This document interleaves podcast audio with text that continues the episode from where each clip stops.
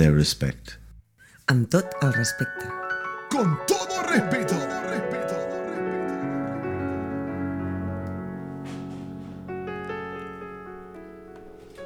Una persona para escuchar en estéreo.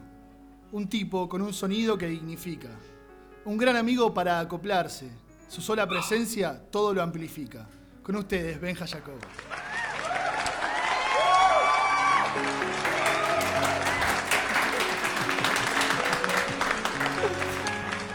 Recorre la ciudad en moto repartiendo sonrisas con sus rastas al viento. Es, ex- es exigente con los horarios porque valora mucho el tiempo. Siempre trata de que este sea un mundo mejor. Con ustedes, la Peque.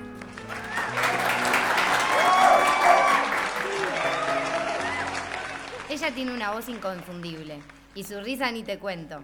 Puede llenar cualquier espacio con solo una pequeña carcajada. Además, siempre viene con buena onda. Sus mates lavados ya no pueden faltar y sus maravillosos tips siempre dan que hablar. Con nosotros, Anita.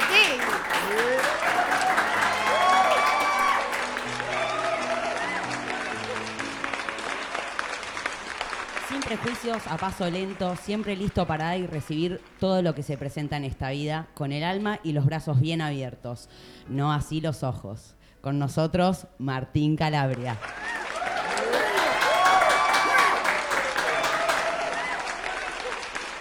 Construyendo la paz interna sin inciencios y esquivando el éxito. Hoy no es el mismo que ayer ni será igual que mañana. Lo quiero rápido y mentiroso siempre con ustedes. Santiago Fontana. Amigos, amigas, amigues, esto es con todo respeto, episodio 23. Con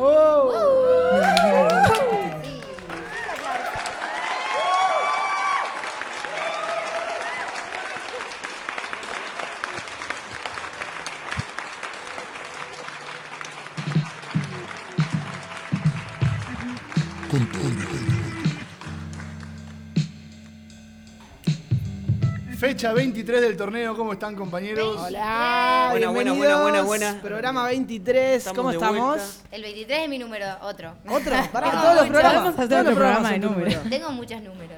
Eh, lo más divertido de hoy, ¿sabes qué es? Es que pudo volver la gente. Hay gente aquí del otro lado. Vamos a darle un aplauso grande. Oye, ahora aplaudimos. Cartón para nosotros. Qué bueno, qué bueno poder eh, eh, volver a reencontrarnos con la gente siempre. Me da un poco Eh, de tristeza que no esté Pecho. Bueno. Yo pensé que iba a venir, que cuando estemos poniendo play iba a Yo creo aparecer que por va a venir en un rato, seguro No va a venir. Yo quería que esté en el arranque porque me siento como, como- es mi red. Te falta. O sea, es mi red. claro. Aparte te faltaron los masajes. Me faltan los masajes, me falta la cerveza, me faltan un montón de cosas, pero bueno, no nos faltan otras cosas. Pecho, ¿dónde Y- estás? Y gracias a Dios estamos casi con equipo completo una vez más. Hicimos un cambio, se fue Juancito que tenía que laburar, volvió otro laburante de la semana pasada.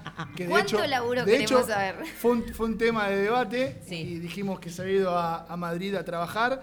Eh, Y hoy muchos tenía- dudaron, muchos dudaron de que haya ido a trabajar. Se puso en tela de juicio tu ida a Madrid, eh, Martín, porque No, está bien. Hay gente que no, si, todavía iba- no si entiende habías lo que ido a trabajar o no.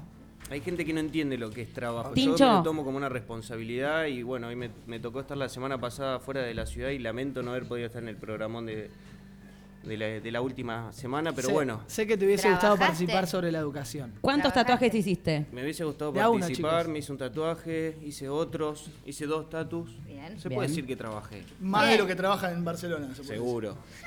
Benja, tu semana. Estuvo bien, estuvo bien, me gustó. Eh, dejó mucha tela para cortar el tema de la educación. Hubo gente que se quedó con ganas de seguir escuchando a Carme, así que aprovechamos y le mandamos un abrazo grande porque la esperamos de vuelta en esta mesa con todo respeto. Sí la sí. gente quedó un poco manija, estuvo buena la intervención de ella, pero quedamos con ganas de investigar un poquito más. Estuvo bueno el tema tocado la semana pasada. Una semana bastante eh, distinta en lo personal. El tema de, la partida de Maradona me, hizo, me transformó nostálgicamente, me hizo extrañar mucho a mi familia, a mis padres precisamente, eh, y un poco bajón por ese lado. Pero también hubo una semana de mucho análisis con respecto a eh, lo que dejó la muerte de Maradona, ¿no? Aparecieron un montón de, de- en la reunión de producción que siempre hacemos, eh, aparecieron un montón de temas que por ahí estaban buenos eh, charlar, pero bueno, para no seguir dándole manija a esto y ni hacerle ni el árbol caído, decidimos agarrar otra cosa. Obvio, ¿Ustedes qué tal la y semana? Yo también, como vos, Benja, estuve, creo que nunca pasé tanto tiempo en YouTube mirando videos, entrevistas viejas de, de Maradona, informes, que, que si hay algo que, que se suele hacer bueno, por lo menos en la tele argentina, son algunos de esos informes que recopilan momentos viejos y momentos nuevos, que están muy buenos.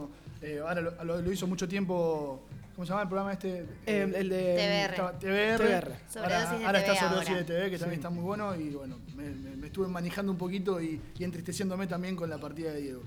Yo también viendo ¿Quién mucho más? Maradona por, por, Por añadidura, porque claro. los demás porque estaban hay un solo tele en casa. Un daño, un daño colateral que te tocó. Sí, volví a actuar. Vamos, re Peque, qué bueno. ¿Cómo estuvo? Muy feliz, hermosa. La Bien. primera hora eh, llena a tope y la segunda fue solo para dos niños, pero Bueno, igual, fue hay- muy lindo igual. Hay que darlo todo siempre. Sí, sí, sí. Eso sí. está bueno. Eh, Anita, Perfecto. A Se, mí, está, se estaba tomando un lavado. Tranqui con el matecito. eh, en lo personal, el tema Maradona me la secó un poquitito y me la sigue secando. No entendí- Perdón. no entendí la metáfora. No, mil ent- no entendimos la metáfora. Me ¿Vieron cuando la vagina que a veces cuando estás eh, Sí, sí la entendimos, sí la entendimos. Ah, Sí, la- tranqui, ah, tranqui. ah, porque pensé que la tenía que explicar. Que no la había Peque lo entendido, agarró claro. No, si no tenemos el Anita Tip de, la- de hace un par de semanas, el lubricante. lubricante. Exacto. No, me la secó. Maradona me la, me la, me, me, me- no, no, es Pero- como que me obnubiló totalmente y no quiero, no quiero abrir nunca más Instagram. O sea, básicamente. Una lástima. Sí. Pero Porque- bueno, nada, aparte de esto, eh, está. eh, o sea, ¿qué es me- lo que me la secó? Verlo tantas veces y tantas veces que me lo pongan adelante de la cara, tipo, ya sé que se murió. Es como, ya lo, voy a, lo vamos a recordar todos de por vida, porque obviamente que lo vamos a recordar, no discuto eso, pero tampoco démosle tanto. Bueno, Es pero no pasó ni una semana. Fue tampoco. reciente. Bueno, para mí es un Claro. montón, chicos. Una semana, el tiempo pasa. Está bien, eh, bueno, pero si se hubiese muerto alguien mucho menos importante, también te, te bombardean. No, la banco Anita en esa. El luto tiene que ser rápido y hay que cambiar de página. Bueno, pero como nosotros tenemos una edición por compartir con la gente que está del otro lado, con la gente que vino aquí, eh, ¿les parece que para mí, antes de, Sí. de contar dónde estamos y qué va a pasar en el programa de hoy, las vías de comunicación y todo, tenemos que hacer esa pregunta que siempre hacemos?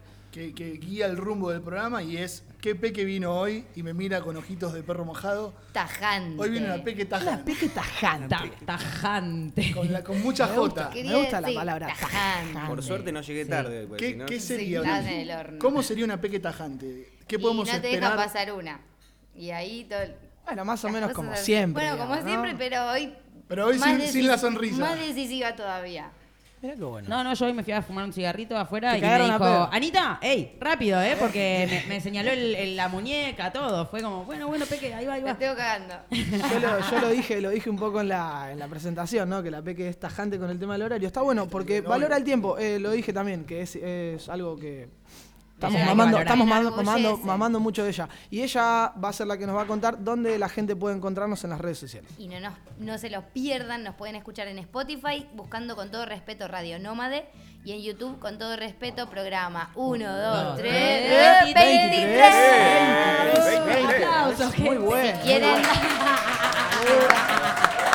Para los que nos miran en YouTube inauguramos cartelitos estamos- y sí, tenemos, a la chica del ring que, que lo levanta la- Ahora me pongo en bolas. Me- Sí, sí. Me faltó que nos pueden seguir nuestras andadas y noticias siempre en el Instagram, que También. es con todo respeto radio. Exacto, exacto. Ahí van a ver dónde vamos a grabar, dónde nos pueden venir a ver, dónde escuchar el programa y bueno, enterarse de qué hablamos y participar. Y si se suscriben al canal de YouTube, como les decimos siempre, denle también a la campanita si están a, al- a- a tope. Apenas se, se estrena algún programa, ya te llega alguna notificación. Eh, trajimos un tema interesante para salir del tema Maradona. Bueno, él lo debe haber.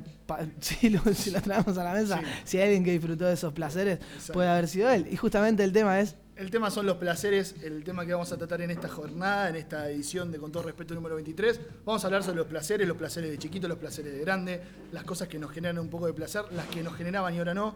Y yo creo que escuchar este programa es un placer. Así que Para se todos. condice, se condice con todo respeto. Más les vale. Antes de pasar al tema del día, te contamos dónde estamos. Anita, te veo con ganas. Con ganas, muchas ganas. Estamos en Morning Glory, es eh, un lugar donde hacen brunch, ahora mm, está en la calle Riereta 15, ¿no? Carrier Eh, de la Riereta 15 en el, En el corazón del Raval, Raval. como, como nos gusta decir. Total, en el Deep Raval, eh, un lugar donde pueden venir a comerse un brunch, unos eh, huevos benedictinos. Después Juan nos va a estar contando un poco acerca de... En breve nomás. de- en breve, Sí, a los chicos ya los vimos cocinando, hay unas cosas Hay riquísimas. una pasta unas frola y una tarta de ricota. Hay de que- todo, hay de todo. En un rato nos van a contar bien las Este, opciones. este es el mangazo al aire. Rico. Pasta No, no, dijo la Vi Voy a comer, vi voy ahí a comer un arriba, vi, a- pedazo. vi ahí arriba un croissancito que está muy bien, ¿eh? No, vi- Juancito. Vi, vi- vi que tiene una habitación libre arriba muy linda también. Está la gente aquí con nosotros en Morning Glory, Branch and Coffee. Mirá qué bien que me salió. Eh, tenemos el tema del día que van a ser los placeres. Está también la gente de A la Estaca Barcelona que van a contarnos un poquito sobre su proyecto. Eh, está también Está Saulo. Saulito también, un invitado, un amigo de la casa, que nos va a contar Saulo. sobre un deporte extremo que practica, Una que subió esta semana unos videos que nos volaron la cabeza, literalmente. Así que bueno, todo eso después de la pausa, vamos a, a charlar con todos ellos en este programa número 23.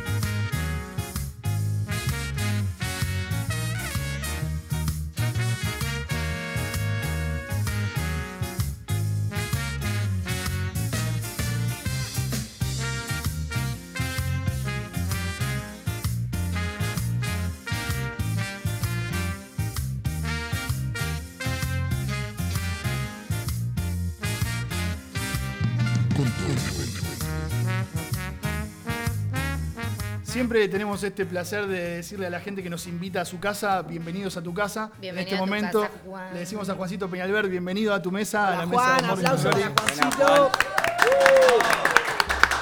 Gracias, gracias chicos a ustedes por venir. Realmente un placer tenerlos acá. Y bueno, a disfrutar de este momento y de las pasiones. Como le decimos a todos al aire que nos dicen bienvenido y gracias por estar acá, va a ser una fija. O sea, se- van a ser esclavos de sus palabras. Cuanto, cuanto más veces podamos repetir lugares así, Mejor, en los cuales nos sentimos cómodos, vamos para adelante. Yo siempre digo que en Morning Glory pasan cosas. Este es el, el- el alma del lugar y bueno, está pasando, está pasando otra Buenísimo, vez. eso es lo bueno, eso es lo bueno. Bienvenidos chicos, de. Gracias, antes que nada, gracias por recibirnos. Eh, le contamos a la gente que ya lo sabe un poco, pero por si es la primera vez que escuchás, con todo respeto, siempre nos gusta venir a lugares donde hay atrás una intención, una pasión. Eh, Juan no solamente es un simple camarero, que es lo que te toca hacer a veces, eh, sino que sos el dueño del lugar, tenés una pasión atrás de lo que haces. Y Morning Glory ofrece Branch and Coffee pero también eh, tiene, como te digo, un propósito, ¿no es cierto? Que es la comida saludable, un lugar ameno, un lugar en el, en el que puedas venir a compartir también. Si tenés ganas, contá un poco más sobre, sobre esa pasión que tenés atrás de, de lo que es este lugar. Bueno, Morning Glory nace de, de un sueño hace unos cuantos años, de, de un día de estos que dije, basta de, de hacer algo que no quiero hacer, tengo ganas de ser honesto conmigo. Y, y bueno, un día se me fue la olla literalmente y dije, hasta acá llegué de trabajar para, para compañías. y Para tal, otro. Para otros. Y surgió una idea, me vino una idea a la cabeza y fui a buscar esa idea. Eh, en realidad se juntaron varias cosas, ¿no? Creo que todo llega en el momento que tiene que llegar. Y esto pasó hace dos años, de la forma menos eh, esperada, ¿no? Sin quererlo, pero queriéndolo. Y acá estamos, eh, llevando adelante ese sueño, esa pasión. Y como decíamos, Morning Glory no es solamente un café, un restaurante donde se pueden comer brunch y cosas ricas, sino que quiero que esto sea algo más, que sea una experiencia, ¿no? Como está siendo una experiencia ahora, muchas veces es una experiencia de música en vivo, en directo, con amigos. Muchas veces viene alguien con una guitarra, la saca y se pone a tocar. Muchas veces una vecina de 76 años fantástica, que es una artista chilena brutal, viene con sus obras de arte y las pone acá y las comparte con nosotros. Es como un centro cultural dentro del brunch Es la idea. coffee. Me es la idea, encanta. es la idea. Eh, a mí me gusta esto de ir con el flow y me gusta que la gente... Sí, y, y también lo- el, día que vinimos a, a charlar con vos y a conocerte, a ver el lugar y a armar el programa que estamos haciendo el día de hoy, eh, lo planteamos también como un espacio medio de coworking, ¿no? Un lugar donde se puede venir a dar un taller. Está anexado a, a otros proyectos Correcto, también, correcto. que, que, digamos entre todos forman un espacio súper eh, amistoso, amigable, Sí. donde la gente puede venir a aprender, a compartir, donde lo que se hace se hace con pasión. Sí. Voy a ser muy hinchabola con esto hoy porque tenemos ganas de, de que realmente se siente y de contagiarlo hacia el otro lado. Está bueno, Juan nos contó también que trabajaba en unas compañías y pegó el salto, ¿no? Para seguir esa, esa idea. Sí, esto en realidad Soltaste es un- todo, digo. Dejé todo, sí, sí, sí. Esto fue un día para otro que dije, de un miércoles a un viernes. Un miércoles eh, apareció esta idea muy clara. El viernes siguiente, dos días después, renuncié a la empresa en la que estaba con una seguridad económica y todo lo que hay detrás de trabajar para una empresa grande y en una posición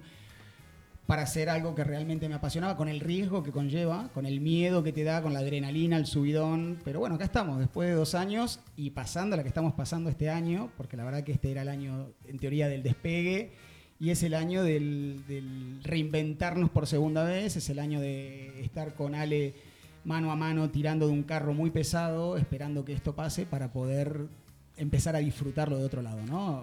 Juan, esto es una empresa familiar, ¿no? Eh, eh, si se quiere, tu mamá hace todas las tartas caseras que, que, bueno, van a poder ver en alguna foto seguramente, los que nos ven en YouTube. ¿Y a quién más tenés trabajando con vos acá? Mira, esto nació como una idea familiar con mi mamá y mi hermana. Mi hermana decidió seguir el camino de la empresa. Mi mamá sigue acá haciendo su pasta frola y su tarta de ricota espectacular y otras cosas riquísimas. Y en febrero de este año, eh, Ale se suma al equipo eh, mano a mano, como te decía. Ale es mi socio, eh, mi amigo, es una persona fantástica que conocí y cada día conozco más. Y cada día eh, generamos este sueño y, y generamos un montón de cosas eh, jugando, improvisando, divirtiéndonos, poniendo pasión, que su pasión es la cocina. Él, es- él dice que no es chef, él es cocinero. A la vieja usanza. A la vieja usanza, pero qué cocinero, ¿no? Qué o sea, qué cocinero. placer tener un cocinero así en casa. Hoy nos contó, hoy nos contaron el menú que hubo hoy y el que va a haber mañana y a mí se me caía la baba. Una opción vegana, una opción ve- Sí. vegetariana, una opción con carne. Esta es, la, Interesante. esta es la segunda parte de la, de la Claro, de- reinventarse, ¿no? Porque De- tuvimos más remedio que decir, bueno, a ver, las papas están ardiendo, negro, ¿qué hacemos ahora? Y nada, fue una tarde de decir, vamos a buscar esto. O sea, ya el tema del el 70% de nuestros clientes en este es, es turista, ¿no? Normalmente, en un Claro. año normal, porque tenemos tres hoteles alrededor, mucho Airbnb. Y de repente tuvimos que. De repente ese traer- 70% no desapareció, existió. Desapareció. Y era o nos reinventamos o bajamos la persiana, como lamentablemente está pasando en muchísimos. eh, Cerraron más de 6.000 bares en Sí, Barcelona. Más sí, de sí, 6.000 sí, sí, bares. sí, sí. Te Muy felicitamos triste. que seguís en pie. Sí. Sí, Juan, Después de seguir la pasión es importante, muy bien. Totalmente. Eh, contanos si querés que es, cuál es la opción que para la gente que nos está escuchando, cómo se puede pedir un menú, vos tenés menús todos los días Sí. diferentes.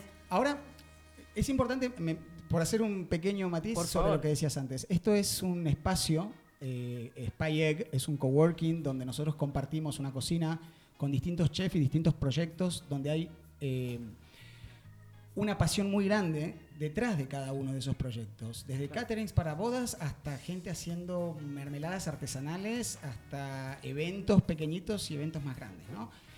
Todos buscamos eh, crecer haciendo lo que más nos gusta hacer. Yo creo que al final es eh, ser honestos con nosotros, porque trabajar, si vamos a, a ser sinceros, trabajar de algo que no nos gusta, por más que te paguen un montón y tal, no está bueno. Llegas a casa, puedes tener un montón de guita en el banco, lo que fuera, pero si no sos No me pasó nunca eso, Si no sos feliz...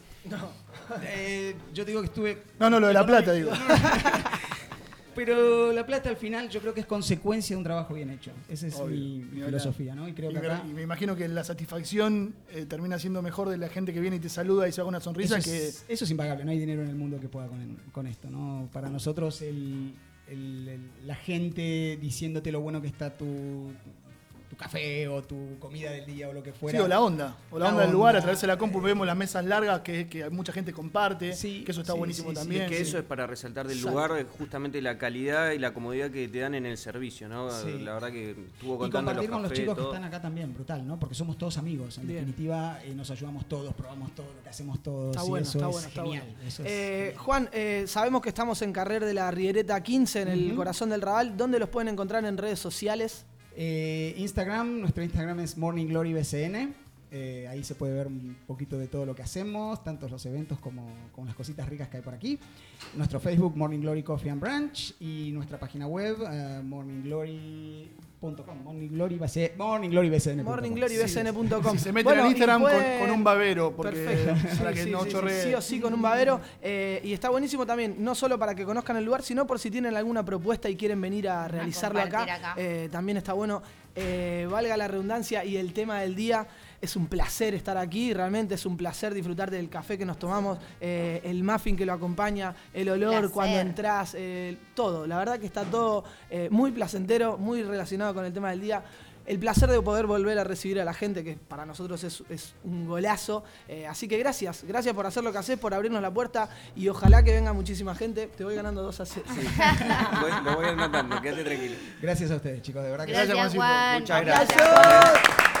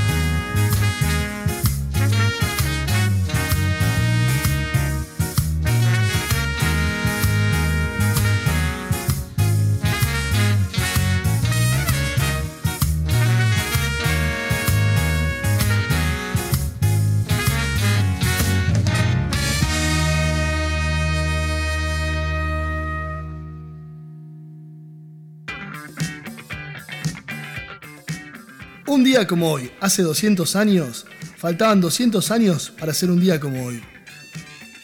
Con todo respeto.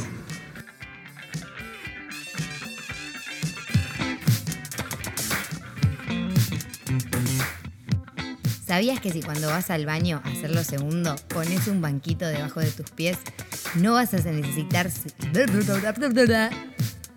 ¡Fuck you!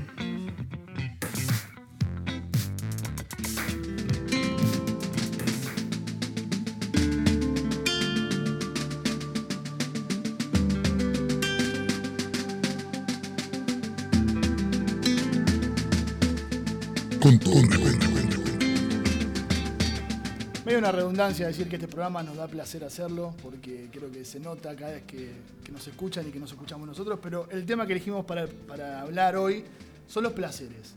Esos placeres que traemos de chicos, que los placeres que fuimos ganando con el tiempo. eh, y bueno, como hacemos siempre, en esta, en esta primera parte, mi amiga La Peque, que tiene siempre a mano su, su Google, eh, nos trae una definición dura de qué son los placeres para que después nosotros Sí, lo vayamos estricto, contando. lo que dice el diccionario, ¿no es cierto? Para que después vamos a nosotros La lo definición que elegimos nosotros, porque fue la que más nos Sí, gustó, sí, porque, a ver. la que más placer nos Lo causó. que más placer nos causó, exacto. Dice, goce o disfrute físico o espiritual producido por la realización o la percepción de algo que gusta o se considera bueno.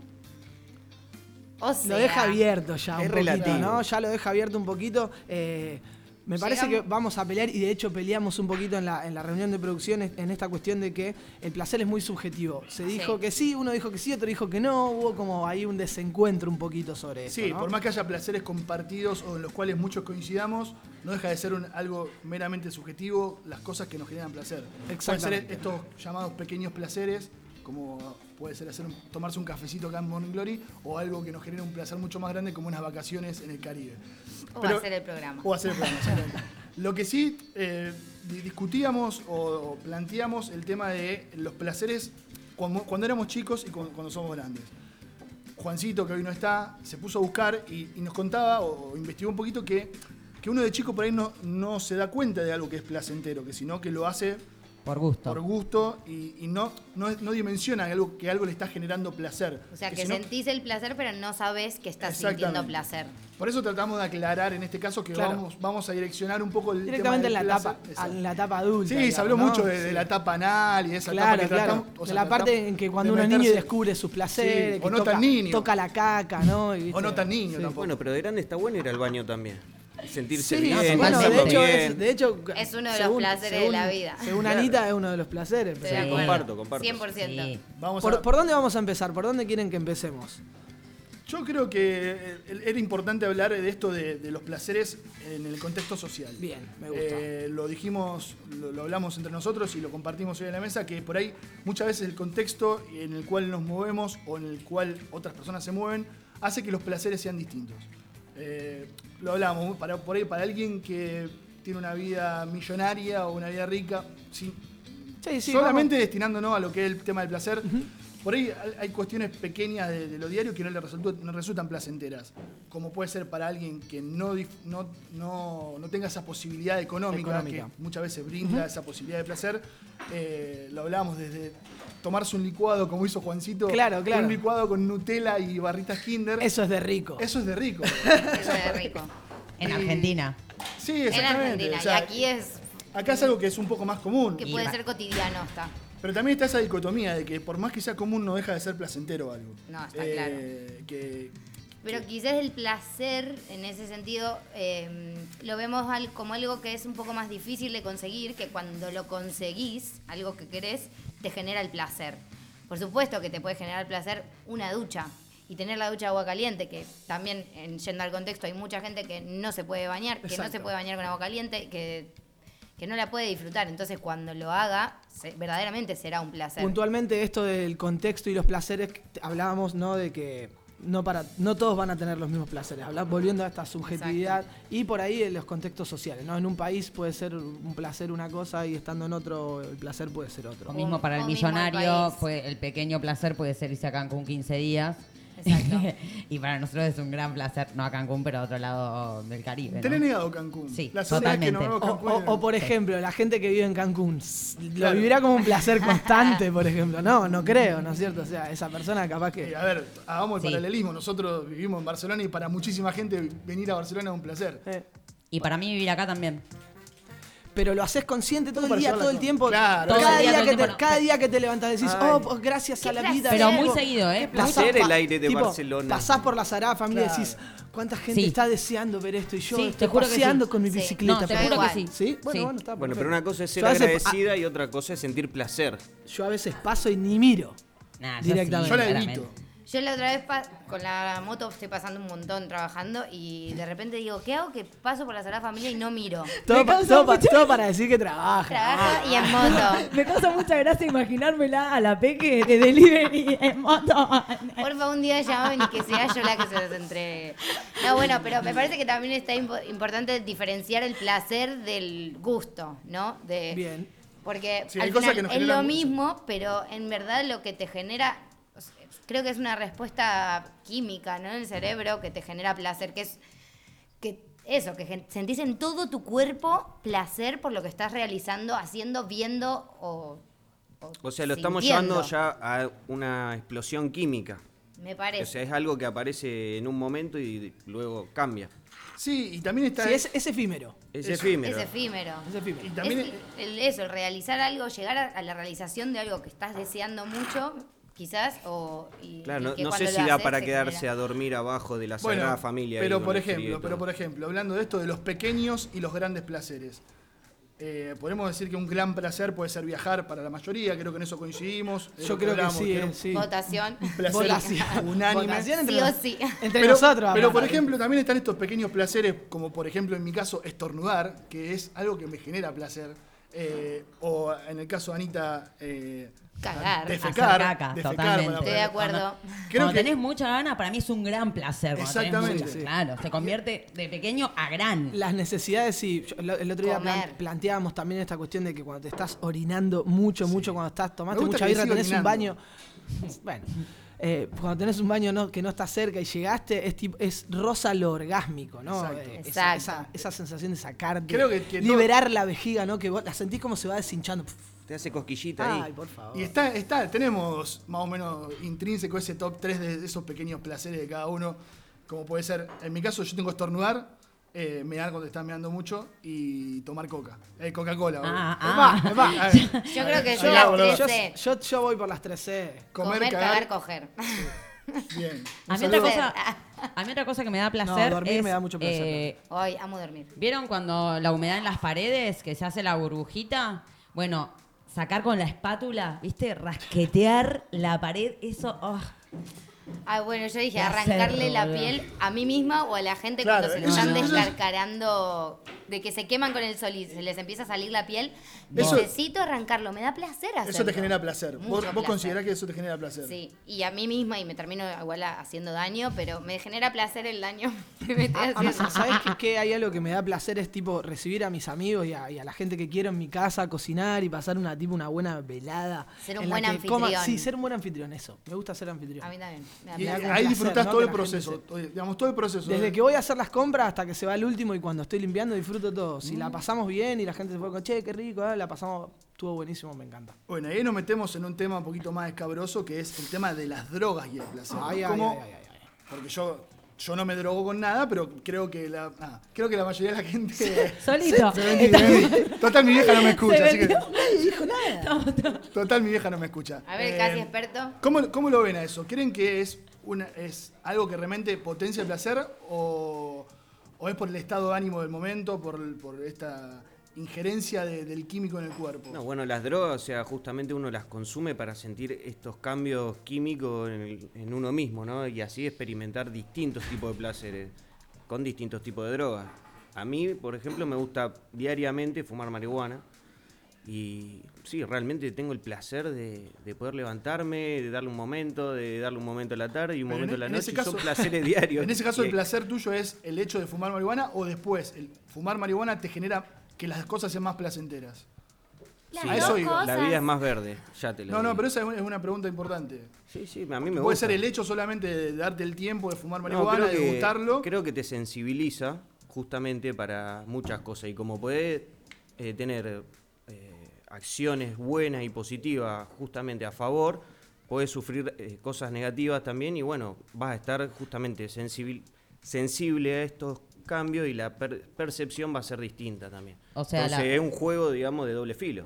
Como La parte donde pasa con comés- todas las yo, drogas, digamos. yo quería ir a ese lugar, ¿no? Que a veces el, el consumo de droga buscando placer puede ser un arma de doble filo, ¿no? Uno en- entra buscando un placer y a veces te puede salir el tiro por la culata y no disfrutas nada porque o te pasaste, la pasaste mal, no estabas acostumbrado a la droga, tu estado de ánimo no era el, el indicado para hacer ese tipo de consumo. O simplemente y no uno tenés busca en educación. búsqueda de mayor placer o un estado de ánimo distinto, algo diferente, termina cayendo en algo que no te termina sumando. A, veces, por eso- a veces, ¿no? No. En esta Sí, sí, sí, subjetividad creo que hay que tener cuidado, ¿no? Buscar placer en drogas o en cosas que por ahí no sabes cómo, cómo manejarlas Cómo o que no, reaccionar. que, No. no, que no te manejen, ¿no? Yo no vi en el programa pasado, pero lo escuché, estuvo muy lindo. Lo sentimos mucho, Martín. de La, verdad que hiciste mucha falta. Cuando y más cuando hablábamos de educación. Cuando hablaron de educación, creo que uno de los temas principales era tocar la educación justamente a través de las drogas, porque todos En algún punto van a decir consumir o no, pero nadie sabe cómo hacerlo, cuándo hacerlo, con quién hacerlo.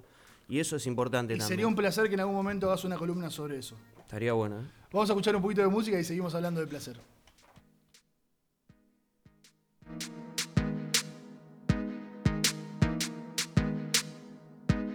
El respeto no se gana, se brinda, con todo respeto, como estilo de vida.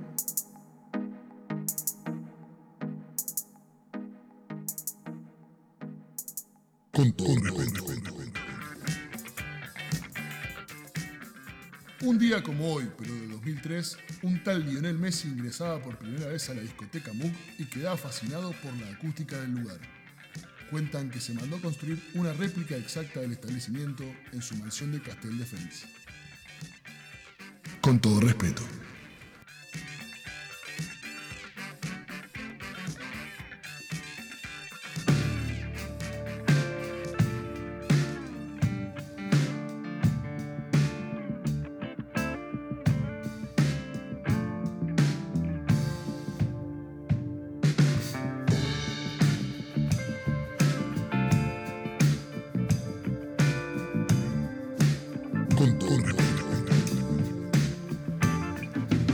Placer también que ustedes participen del otro lado y en este caso, eh, a través de nuestro Instagram, le preguntábamos a ustedes qué es lo que más placer te causa. eh, y estas son algunas de las respuestas que, que nos llegan a través de nuestro Instagram. Caminar con auriculares. Si llueve, un poquito mejor. Hermoso placer. La música es un gran placer. Caminar con música es un placer. La música influye mucho Es en un cómo placer. sentimos las cosas, ¿no? Comer sexo y mirar el mar. Comer sexo, nunca comí sexo. Comer. ¿Está bueno? Comer, coma, Ah, sexo comer- Ah. Y mirar el mar. Festejar el cumple de Benja en el Main. Ah. ¡Qué placer! Qué lindo cumple, ¿eh? Qué placer ese cumple. La verdad que la pasamos. La pasta, pasta al ragú, a la carbonara, a la napolitana, lasaña, etc. El la morfi. pasta. El morfi. El morfi genera mucho placer. No, la pasta. Bueno, no, pero hablo más en general. Ay, bueno, sí, obvio. Comer es un Sí, placer. comer es uno de los grandes placeres, me parece. Amarte es un placer también. Amarte es un placer. Ah. Conocer lugares nuevos, comidas, culturas, viajar y mejor si estoy acompañada de mi gente. Total. Ah. Un subidín. Un subidín Un subidín, guarda, Bien. guarda. ¿Qué? ¿Experto? ¿Qué significa un subidín? No sé de qué está hablando, la verdad. Hacer, coca. hacer pis, estornudar, escuchar con todo respeto. Ah. Ah. Espero que en ese orden. Comer, cagar y, y coger las 3C, Las 3C. las famosas Esa no falla. 3C. El chocolate antes de dormir. Todo comía lo mío. Lindo placer. Levantarme con mucho tiempo y desayunar súper tranqui. Un placer, estoy de acuerdo totalmente. Llegar a casa y que te esperen con una buena cena. bueno, todo comida. que claro, era la chica. Era que- la misma. Todo Que puso todo comida. En fin, sentir frío me da mucho placer en- muchos aspectos. Sentir frío. Wow, polémico eso. Ah, porque es que puso tres respuestas, perdón. Ah, Ahí va ok, con- ok. El frío como insignia de la mejor época del año para estar con uno mismo. El frío y uno son como frenemíes. Lo queremos aplacar, pero nos permite disfrutar del calor. En fin, sentir frío me da mucho placer. Bien. Bueno. La música, siempre, que nunca me falte para cualquier momento del día. Eh, ¿Qué más? ¿Qué más? Viva la marihuana. La marihuana que da placer. Mis amigos, la naturaleza, una ducha caliente y Nora Jones. Nora Jones. Acostarse después de una ducha depilada, encremada, con sábanas limpias y sin alarma. Yo también quiero eso. Pero si tenés las sábanas limpias la- y te acostás encremada, se te van a ensuciar. Sí. Espera que se te Y seque aparte, la- falta la cochinada ahí, ¿no? Si Antes, antes de cambiar la sábana. No, no, no, se va a dormir así. Eh, multiorgasmos. ¿Quién pudiera, Obviamente. no? También. Qué suerte. Obviamente. Bueno, También. me encantaron. Gracias por participar a la gente del Instagram. Y Me tenemos encantó, me aquí gustó. Muchos mensajes, ¿eh? a Anita. Como tenemos gente aquí en Morning Glory, le- vamos a hacer una suerte de móvil en vivo. Está Anita por las Seguime, mesas dando vueltas. seguime, seguimos, pollo. la seguimos, la Seguime, seguimos. Acá vivo. estamos con Niño de Cobre. Niño de Cobre, co- más conocido popularmente. Eh, ¿Cuál es tu placer? Eh, bueno, la música. Y otra cosa que no tuve placer es el ERTE en verano. Mucha gente me dijo que tener ERTE en verano fue lo mejor, un placer, pero no. Un placer. Es verdad, es ¿Quién verdad. Gracias, Niño de Cobre. Eh, un gran placer para vos. Para mí no hay nada como un domingo de sol. Bueno, la terraza de cobre también puede ser. eh, comer un buen asado y estar toda la tarde también. Música y amigos. Siempre compartir con amigos eh, Siempre, es un siempre. placer. Y la música, la música también es. También, comer un buen asado con amigos en un buen fogón. Vamos a hablar con alguna mujer Ya- porque la verdad ya pasó el chivo, asado ya es pasó mu- mucho macho por acá, mucho macho de asado. Pero creo que Eh, todos asado, coincidimos en, en amigos, Tefi, comida. contame tu gran placer en la vida. Mi gran placer es viajar. Opa, bien. Estamos bastante de acuerdo con Estamos eso. acuerdo. Uno de los grandes ¿Alguno que me quiera decir un placer que no hayan dicho hasta ahora? Alguna cochinada y algunos, ¿Vos, que están, están muy políticamente ¿Patinar? correctos. Ey, Obvio, llegar a todos lados rápido con ruedas. porque, porque acá tenemos Patines. una amiga que es raro que esté en zapatillas. Bueno, Bueno, bien, bueno, la gente, la gente se Ninguno se sumaba. animó a, hacer, a decir alguna cochinada. No. Yo, el sexo es un gran placer, Yo me ¿no? animo. Que una, buen- una buena mamada Sí, mirando sexo el cielo. ¿eh? Que- había, había que decirlo, ¿no? Claro. Una buena mamada mirando el cielo mientras Exactamente. disfrutaba un buen vino. Aire Agarra- libre. Mirando el cielo como en, o sea, en el parque, En el medio del parque, en la O- terraza, o, en bueno. el balcón. Si tenés la... Que te miren, que te O si- miren si- teniendo sexo es un si- placer. y si no tenés ventana, ponés el Windows ahí, ¿viste? Mirás por el Windows. Claro. Más o menos mismo. Poner un, póster en el techo, algo Claro. de eso. Eh, Sí, un buen sexo oral es creo que uno de los más placeres. Que te practiquen Ah. Hacerlo, recibirlo, porque también hacerlo. Hacerlo, Ah, bueno. pero recibirlo seguro que es más placentero que hacerlo, chicos. Bueno. Yo voy por la, combinación. Sí, yo está, también. está vibrando el teléfono de Anita. a- Ojalá salga en vivo Ahora, esta ahora- radio. ahora justo, justo yendo a eso y, y para, para ir cerrando un poquito el tema de placer. ¿Qué pasa cuando vemos que la otra persona siente placer? Me encanta. Nos ponemos, este punto, pero me por eso, este punto. nos ponemos, o sea, es- existe esta envidia sana, como se suele llamar. La- yo tengo la teoría de que la envidia es mala, no hay Vale. envidia Claro. sana, no existe. Entonces, O ¿cómo sea, reaccionamos ante el otro eh, teniendo placer? A mí me pasa que si la persona la que está disfrutando de ese placer, que yo veo que la otra persona está disfrutando de un placer, es una persona que yo quiero mucho, a mí me genera admiración, me genera una empatía en el buen sentido, digamos, ¿no? Tengo la capacidad de poder disfrutar de que esa persona está disfrutando de algo.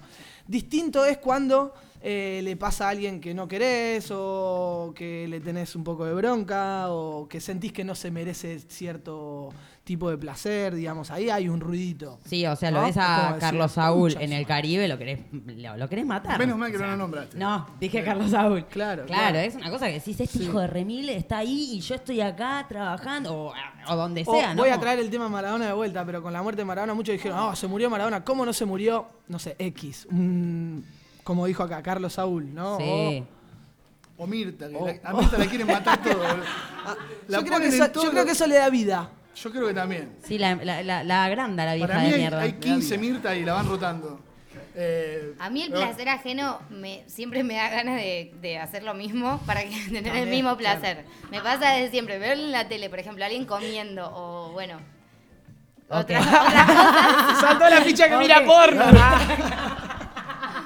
Real que no.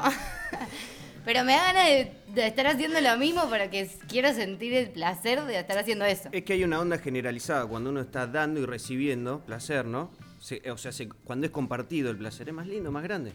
De una. Obvio, obvio, pero por eso iba a esto, como decía Benja, que está bueno también de diferenciar entre alguien al quien queremos o que, que nos gusta, que esté sintiendo placer, y alguien que no queremos que sienta placer y que esa envidia Bueno, a mí, mira, es envidia y que, hijo de... Me pasaba que viviendo con Ceci, eh, una amiga, eh, le encanta comer, viste, cuando es algo rico es italiana, viste, y es como re fan de la comida, de los dulces, del postre, o sea, se estaba comiendo un no sé qué con Nutella y se le veía la cara de placer y hasta ruido a placer, o sea, "Mm, hermana, un no sé qué. Y yo estaba al lado de ella como, qué lindo sentir ese placer, porque yo no siento el placer por la comida que ella siente, Claro.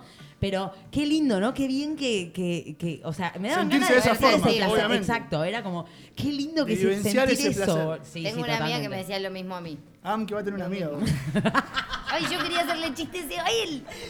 Jodete, te primero. Pero bueno, Un placer los chistes de Santiago. lo bueno, sí, a mí, a mí me causa mucho placer hacer reír a la gente. No me pasa muy seguido, pero cuando pasa... No me- se ríen mucho, pero te gusta que Por eso voy a pase. hacer un cartel que aparte de silencio y aplauso diga risas. Risas. Para la próxima. Para Santi. no sería real. No importa, pero me causaría placer igual.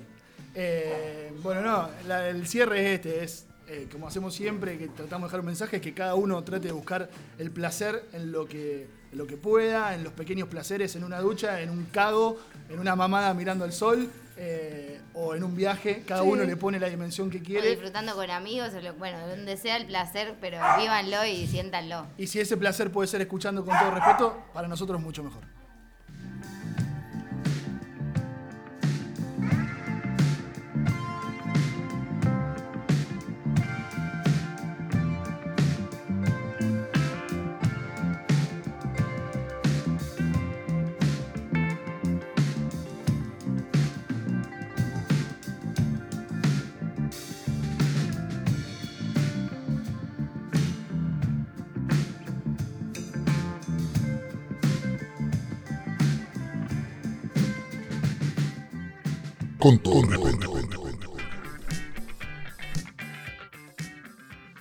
Un día como hoy, pero en 1925, en la Plaza de la Merced se vendía la primer paquinier de la historia en Barcelona. El precio estimado hoy en día sería de 12 céntimos. Con todo respeto.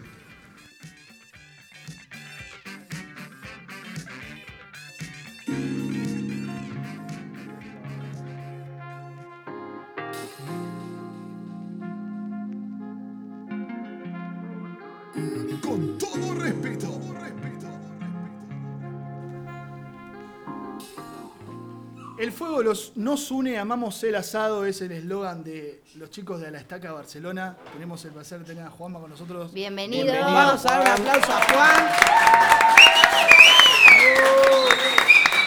Muchas gracias. Somos muy aplaudidores en este programa. ¿te Hizo cuenta? efecto, O hizo sea, efecto el cartelito. Sí, sí, sí, lo vi, es nuevo. es nuevo. Es la primera ovación que te dan así. de- o En vez- público. La segunda. La segunda, la primera fue en Mar del Plata cuando te perdiste, te calzaron y te, te aplaudieron un montón, me acuerdo. Esa fue la primera. Bueno, contanos un poquito de esto. El fuego nos une, amamos el asado. Fabrican fogones artesanales. Queremos, yo iba a decir veganos abstenerse, pero no, porque se pueden hacer unas. ¿Qué una- va? una- claro. bueno, uno verdu- a de ver, a ver. verduras. Uno asocia estoy- el fuego a la carne. Exacto, me estoy retractando al aire. O sea, Muy estoy bien. haciendo un mea culpa al aire. ¿Está bien? Perfecto. Peque tajante. Eh, podemos tirar uno- unos morrones, unos. Bueno, contanos un poquito de qué se trata primero y después no, Vemos qué podemos vemos tirar. qué comemos. Vale, todo surge en Argentina en realidad hace ya dos años que unos amigos de Rosario arrancaron con este proyecto. Y bueno, y a ellos les surge la, la idea de ofrecernos a nosotros realizarlo acá en, en España por la cantidad de, de- de pedidos, de preguntas que tenían de gente de Europa. Bien, pero ¿de, de qué se trata bien, Juan? ¿Qué son? ¿Qué, ha- qué Son- hacen ustedes? Son fogones artesanales, a ver, ¿cómo explicarlo? Son estructuras de acero donde eh, hacer fuego, donde se les pone parrilla, pincho, disco, estaca. Y, y la verdad que en Argentina es, es furor eh, ya. Y acá se está empezando a mover poco a poco. Y además lo vemos muy útil porque quizás acá gente con, con patio, jardín, no hay demasiado, más acá en el- lo que es Barcelona Claro. ciudad. Entonces para lo que es terraza y demás, creemos que es algo ideal Bien. y que la verdad que no, no se consigue, no estaba en el mercado algo así. Claro, claro. Lo bueno que no necesitas de, de ningún ladrillo, nada de eso, sino que tenés armadito el fogón. Eh, ¿Cómo es? ¿Hay un estereotipo? ¿Podemos pedirlo a medida? ¿Cómo, cómo lo manejan a eso? Tenemos tres tipos de modelos, Bien. eh, hay dos eh, grandes y hay uno más pequeño que lo, lo diseñamos con la idea de, de tenerlo en la terraza Bien. o quizás balcones. Un balcón grande, tal vez. Pero también nos adaptamos mucho a lo, a lo que pide el cliente. Es un trato muy personalizado. Eh, ayer mismo mandamos tres a Cádiz con ellos nos pidieron tablas personalizadas Bien. que las mandamos a grabar y demás. Perfecto. Y también con lo que es el fogón en sí, si el cliente pide algo se puede adaptar. Porque como dice la, el Instagram es, es un producto artesanal, lo hacemos nosotros y entonces hay un trato muy personalizado con el cliente. Eso está bien, está bueno, ¿no, Santi? Para pedir a, a medida lo que uno quiere en Yo base al lugar. Instagram, El Instagram es muy un Repetir de Instagram. ¿cómo era? A la Es estaca. a la estaca BCN. Exactamente. Eh, Se barajó la posibilidad, bueno, en, esta, en este tiempito que estuvimos fuera de- de- del rodaje en los bares y en el lugar con el público, eh, hay una intención de hacer un evento junto a la gente de la estaca BCN en el que podamos mostrar el producto también y disfrutar junto a la gente que puede venir ese día de algo a la estaca, justamente un, algún algo, alguna opción carnívora y alguna vegana también para acá, para la mesa. de todo. Para la mesa que no le gusta la, la carne. Sí, nosotros tenemos esa Bien idea. apartado de nosotros lo dejamos, pero Sí, le bien hacemos también, le hacemos comida a Le hacemos también. un fogón aparte. Sí, bien lejos. Sí, nosotros tenemos la idea de, de también de generar momentos, generar espacios. Y bueno, con Benja, con vos hemos hablado muchas veces de hacer eventos con la Mm. radio, con fogón en vivo, música, arte y, y demás. Es más, nosotros actualmente tenemos un fogón construido que lo tenemos en, en mi departamento, en el Bien. balcón, que, que lo estamos prestando a la terraza, más que nada para que la gente lo conozca. Porque Bien. como acá en Europa es algo nuevo, para que la gente lo conoce, entonces si hay alguno que nos está escuchando o algún conocido que tiene alguna terraza y O sea, puede llegar a interesar. tenemos, tenemos la parrilla, si ponen el asado, vamos. Exacto. Sería esa la premisa, ¿no? Es ¿Me para, es para hacer también una prueba de. Prueba de, De mercado. De, mercado, sí. no Ahora, Juanma, para- esto que decías, las consultas suelen ser muchos de argentinos, la mayoría de argentinos, o también los españoles o, o de otras nacionalidades que, que viven acá en España se acercan y, y les consultan. ¿De, qué- de qué se trata esto? Hay- la gran mayoría, para ser sinceros, son, son argentinos. Pero también hay eh, italianos, hay... Uruguayo me imagino que seguro. Sí, también, españoles también. El, de los que mandamos a Cádiz, uno es para un, para un español, que pidió, por ejemplo, pidió ese, pidió dos parrillas semicirculares que abarcan todo el fogón para hacer paella ahí. Claro. Claro. Entonces, no es solo para, para asados, sino también tenemos la visión de eh, ofrecer paelleras, comida al disco, eh, pincho y demás. Está bueno, me gusta. Es más, me, me dio hambre ya. Y ofrecen el servicio también de, de decir, bueno, yo no tengo, no sé hacer asado y quiero que vengan a hacerme un asado. Me Ya me estuvimos hacen el hablando asado. con Juan que va- vamos a ir nosotros a hacerle con todo respeto el asadito del programa. No, pero todo. pregunto si ofrecen el Sí, servicio sí, de que digan. Yo te sirvo, te preparo todo. y- el AVE se ofreció Ah, a, cocinar todo. Él pone la estaca y vos la carne y el, y el asador. Y el chorizo. Y lo más raro que. No, no, señor. Lo más raro es que lo va a hacer laburar al AVE. Es- eso sería la cuestión curiosa en este caso. Eh, sí, se, de- se, Se ofrece, se ofrece el servicio El de caballero se fue al carajo y no avisó. Tenés una patinada por programa, tenemos. Sí, así está que, esta fue Está el permitido, está el permitido. Anita me está tentando hace rato que, que tire, que tire, que tire con la estaca, que clavame la estaca, clavame la estaca y bueno. Juancito, ¿dónde Son los pueden, los pueden enganchar? Ahí en el Instagram, tienen una página, tienen algún contacto también para que se acerquen. En el Instagram está es a la estaca BCN y ahí está, bueno, están lo- los teléfonos WhatsApp, tanto de Ramiro como mío. Ramiro es el Le mandamos un abrazo grande a Rama que no pudo venir porque otro que trabaja. otro que trabaja Son en pocos serio. en Barcelona sí. los, los que trabajan. Sí, son pocos, por eso lo, Por eso está lo- lleno hoy el bar, Por eso lo lo que- destaco. Por eso los traemos, los invitamos, que nos cuenten la experiencia. Así que nada, por ahí nos pueden encontrar, están los números de teléfono y están las fotos que quizás Dice cuesta todo. imaginárselo eh, cuando Claro. uno lo, lo describe. Ahí es pero mucho más gráfico, se ve Cuando uno bien. lo, lo ve en Eso- fotos, es más, las últimas fotos son de acá de Barcelona. eh, un amigo con una terraza en Gracia. eh, lo llevamos, hicimos un vacío a la estaca. Había gente vegana también comiendo su Lamentablemente. Sí. Así que bueno, estamos esperando que Marco Mazota nos dé lo que hay y para estrenarlo en la terraza. Marco. Mazota es como, como un epicentro de Barcelona. Eh, mucha Sí. gente le reclama cosas. Yo, por ejemplo, lo puteo constantemente porque hizo el jingle de la can- del, del programa. Eh, pero es como, no sé, como que une un montón de, de aristas de Barcelona. Sí. No, quiero darle entidad en el programa porque ya demasiado le hemos dado, pero es como que quería hacer esta, esta acotación al aire. La Eh, comarca récord es un punto de encuentro en Barcelona, sí. Bueno, Eh, Juanma, la, la mejor de las suertes. Vamos a ver si, si permite estas restricciones que se van acotando poco a poco, hacer una gran juntada de, con todo respeto, estrenar los, los fogones de la estaca BCN y degustar. eh, Te lo vamos a pedir prestado algún día. lo que cocine el ave, que seguramente esté encargado de, de tirar las cosas a la parrilla. Carne y, y- y verduras. Y chorizo. Y chorizo también. Vamos a estar encantados de, de poder compartir con ustedes ese momento. Juancito, Juan. muchas Gracias. ¿eh? Un aplauso grande para. Juan.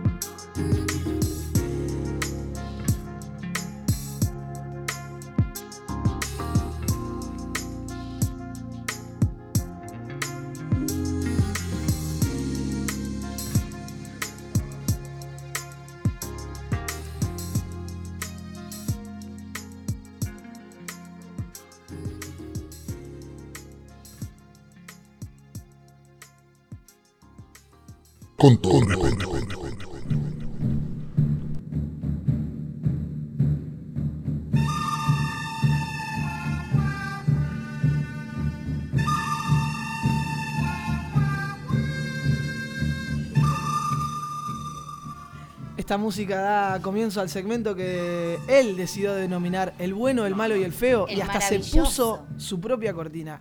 Y creo que el ave me dijo, y después de como 12 programas, te dignaste a bajar la canción. Tiene razón. Tiene razón, Tiene razón. razón. No, tiene Pero razón. bueno, eh, el éxito me abruma y hay veces que, que me supera y, y no, no puedo estar en todo. Pecho, le dije, Pecho, bajame la canción, no me la había bajado. Una columna que cautiva el corazón de todas las madres, ¿no es cierto? Salvo la mía. Salvo de la, La mía tuya, no lo que escucho. ya lo sabemos. Eh, recordarle a la gente que está del otro lado escuchando que si sienten algo de ruido, un perro ladrando, es porque aquí hay gente, están laburando, están haciendo cafecito. Está Odi. eh, está Odi, también hay otro perro, el perro de Tuco. de Tano también, está Tuco también. eh, Los amo. nos siguen hasta los perros aquí, así que si, si hay algo de ruido no se asusten, es por eso. El bueno, el mayo de feo de Santiago Fontana, en con todo respeto.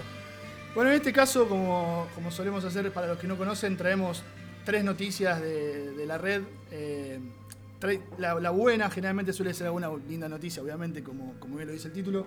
Iba a traer una para la Peque, que era que, que te pagaban 20 eh, 2.500 dólares para ver 25 películas navideñas en 25 días.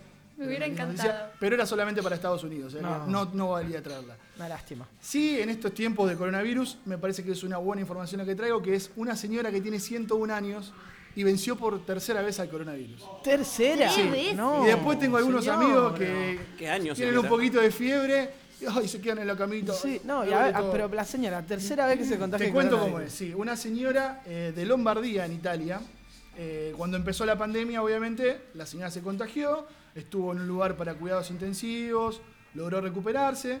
Vamos, vamos, pasamos, pasamos un poquito del verano eh, recuperada, tranquilo. un poquito más tranquila. ¿Qué pasa? En septiembre la señora se vuelve a enfermar.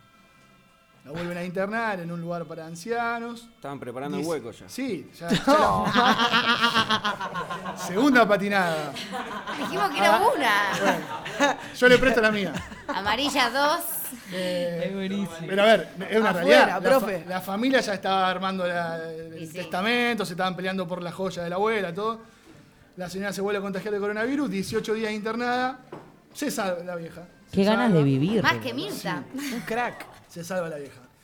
¿Qué pasa? No, no, Le no dicen- conforme con eso. No conforme con eso, porque no hay dos sin tres. El coronavirus. La señora sale de recuperación, le vuelven a hacer el test otra vez positivo de coronavirus, nada más que esta vez asintomático.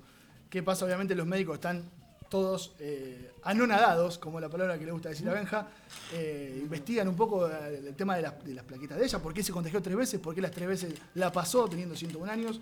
Pero bueno, estas son la, una de- del bueno, en este caso, que es una señora que va a seguir viviendo, esperemos por mucho No la tiempo. frenó ni el Agarrada a coronavirus. la vida, ¿eh? agarrada a la vida como un garrapata. boludo. El malo de la jornada número 23 de este torneo de primera, de, con todo respeto, es un tipo que no se sabe si quería chorear, si quería hacer alguna maldad en- en Inglaterra.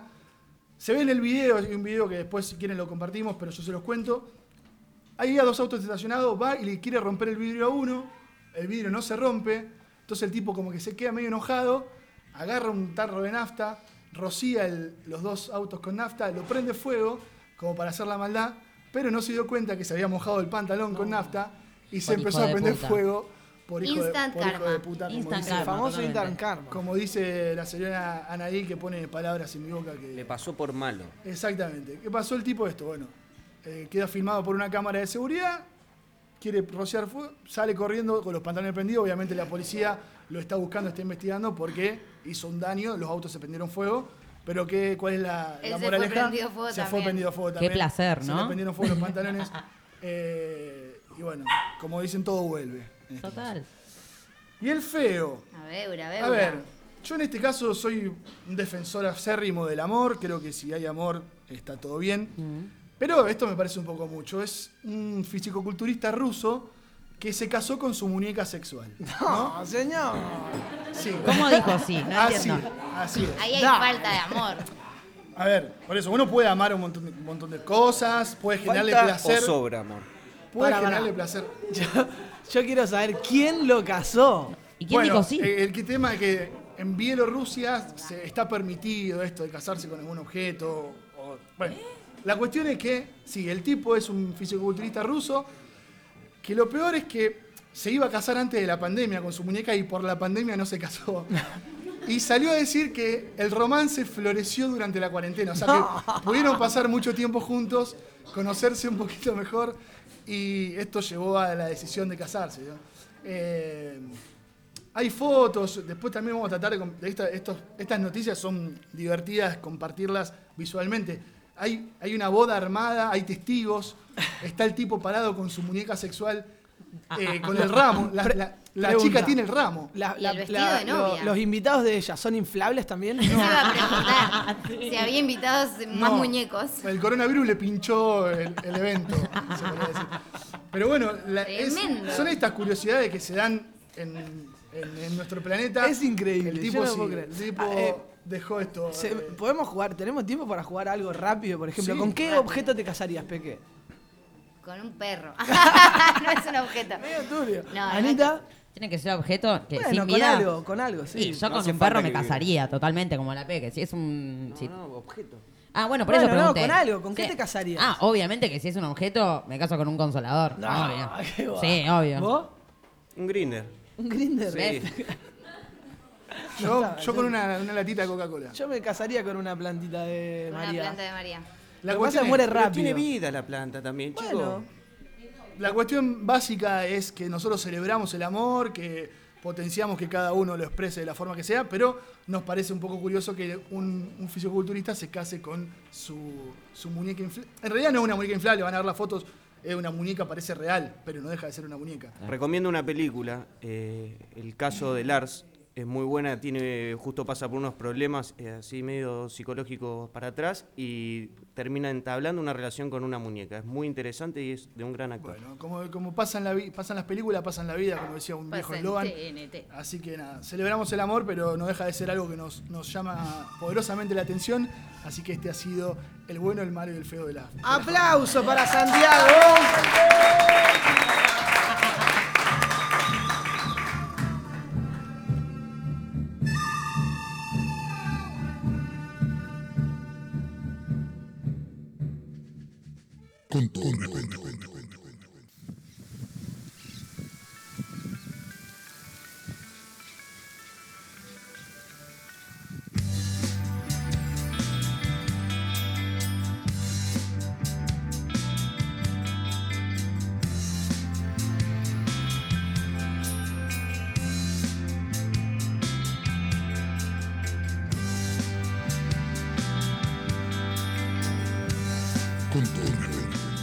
Cosas que más placer me da es escuchar a la Peque, aunque hoy sea una Peque tajante y venga enojada y. y Nadie habló de enojos. No, no, pero firme con los tiempos. Tajante. Así, poniendo, marcando el rumbo. Tajante. Y creo que lo que el tema que nos trae hoy a ella le causa mucho placer porque cada vez que aparece uno de ellos Me olvidé de decirlo antes. vibra y grita y aplaude. Lo amo, lo amo, lo y grita, amo. lo amo. Así que la Peque me va a contar. Tengo que ponerle un nombre a mi sección, pero todavía no lo, voy a- no lo encontré. Así que bueno, pero hoy vengo a hablar de perritos. Es lo que los amo. Por eso tenemos tantos, tantos perritos en el, entre el público. Sí. ¿Ustedes saben de dónde salen los perros? Los, las razas de perros. Las razas de los perros, ¿de Las dónde razas. salen? No, la verdad que no. Supongo que ¿Saben debe que- ser del origen de cada perro, ¿no? Son un invento del hombre. Ah. O sea, de laboratorio. Las razas de perros son inventos del fucking hombre que se viene a meter otra vez en la naturaleza y hacerla a su gusto y piacere, ¿no? O sea, ¿qué quiere decir? Había un, había un perro de una forma y lo Los fueron modificando perros todos. todos vienen del lobo. El lobo evolucionó. En bueno, perro. En verdad es así. Se creía que los, los humanos eh, habían am, agarrado a los lobos, habían capturado a algunos lobos y los habían domesticado. Se comprobó que no fue así, que fue el lobo quien se acercó al hombre, porque se dio cuenta de que yendo detrás de las manadas, mejor dicho, de las manadas de perros, yendo detrás de los... mm, no me sale la palabra que estoy buscando. Manada. De las tribus, de, las tribus, humanas. Ellos iban detrás de, de las tribus de- comiendo las sobras que dejaban los humanos. ¿Qué pasa? Se comprueba que los perros adolescentes, los lobos más eh, jóvenes de la manada, se empiezan a acercar también a los jóvenes de las tribus humanas para jugar, por, por curiosidad, como un cachorro, como los Sí, sí, niños. para divertirse. Para conocer y empiezan a hacerse amigos. Obviamente empiezan a darse cuenta que los, los humanos podían alimentar a los perros, entonces a los lobos, y que ya no necesitaban cazar o que podían aliarse con estos. Y lo mismo lo ve el humano y dice, ah, pero tenemos a los perros de estos que ahora nos pueden ayudar a cazar animales más grandes y a, bueno, se, se hacen amigos Se hacen amigos. y se empiezan a domesticar los animalitos. Esto dice que si no hubiera pasado esta alianza entre los canes y el ser humano, sería muy distinta la vida en el mundo. Porque Wow. quizás se hubieran comido a los humanos los lobos, hubiera sido mi sueño. Eh, pero bueno, pasa esto. Luego, cuando el ser humano empieza allá a jugar químicamente, empieza a decir, bueno, pero vamos a empezar a crear perros que nos gusten a nosotros, más chiquitos, más grandes, con orejas así, con orejas así. Bueno, que también les traen problemas a los perritos, que cada raza se dice que tiene su, su punto débil, por así decirlo, que los, los ovejeros alemanes, los golden, tienen problemas de caderas, los eh, bulldog francés tienen problemas de respiración, bueno, así. Todo esto por el capricho del hombre de querer tener un perro Pregunta. Hecho medida. PHR, hecho eh, medida. ¿Cómo se, modif- se modifica que un ADN? ¿Cómo se lo Sí, se modifica? ¿Cómo se modifica una raza de un perro? Genéticamente. Pero a través de un, de un laboratorio, de Exacto, un sí, embrión, sí, a través en de un perro, eh, por fuera, digamos. Entiendo que sí, que siempre sale de un perro. ¿eh? Salió siempre del lobo. De ahí empiezan a evolucionar. A ver, perro se empieza a domesticar, el, el lobo cambia su forma y sus hábitos. La porque- hiena es medio O sea que de también, un lobo, por ejemplo, de un lobo salió un gran danés y un salchicha. Sí, Los dos salieron de un Todos lobo. salieron del lobo al final. Sí, y de otra cosa también, o sea, la mezcla del lobo con otra Con un cosa pancho, hace el producto Exacto. con un pancho bienísima o uno de esos, cual. Salió un como vos proceso. decís, Luego de eso, toman el ADN del perro y lo van modificando genéticamente en el laboratorio y crean el que quieren. Claro. ¿A qué voy con esto? ¿A qué? ¿A ¿A qué? dónde Todo quiere llegar quiere saber con esta a dónde denuncia vamos. de esta peque no tajante? compremos razas de perros porque estamos colaborando. A ver, yo sé Sí, lo no lindo compremos que son perros, los- si las podemos. Estaríamos diferentes siendo racistas, razas. ¿no? Sé que, es muy lindo decir, yo siempre soñé con tener un golden, soy una de ellas que ama las razas de perro, tengo razas preferidas y todo eso.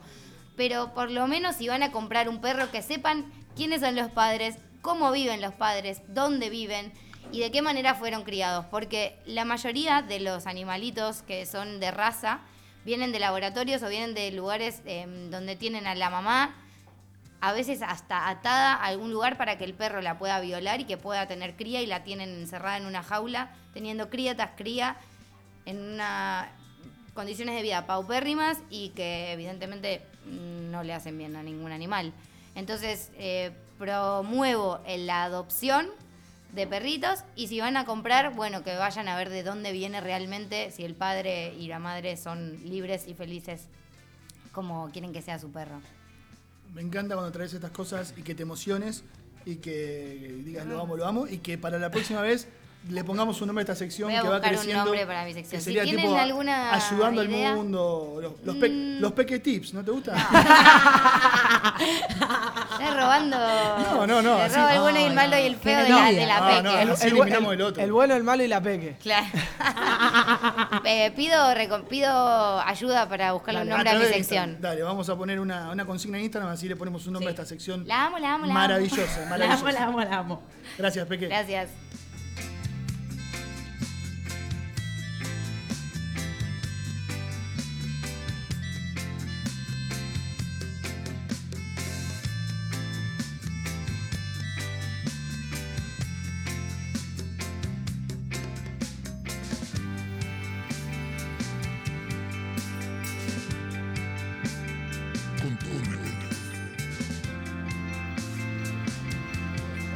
A toda la gente que está sentada que cuando nombremos la sección que aparece ahora no se paren ni se vayan como suelen hacer, pero en este momento van a arrancar los. ¡Anita! Siéntense.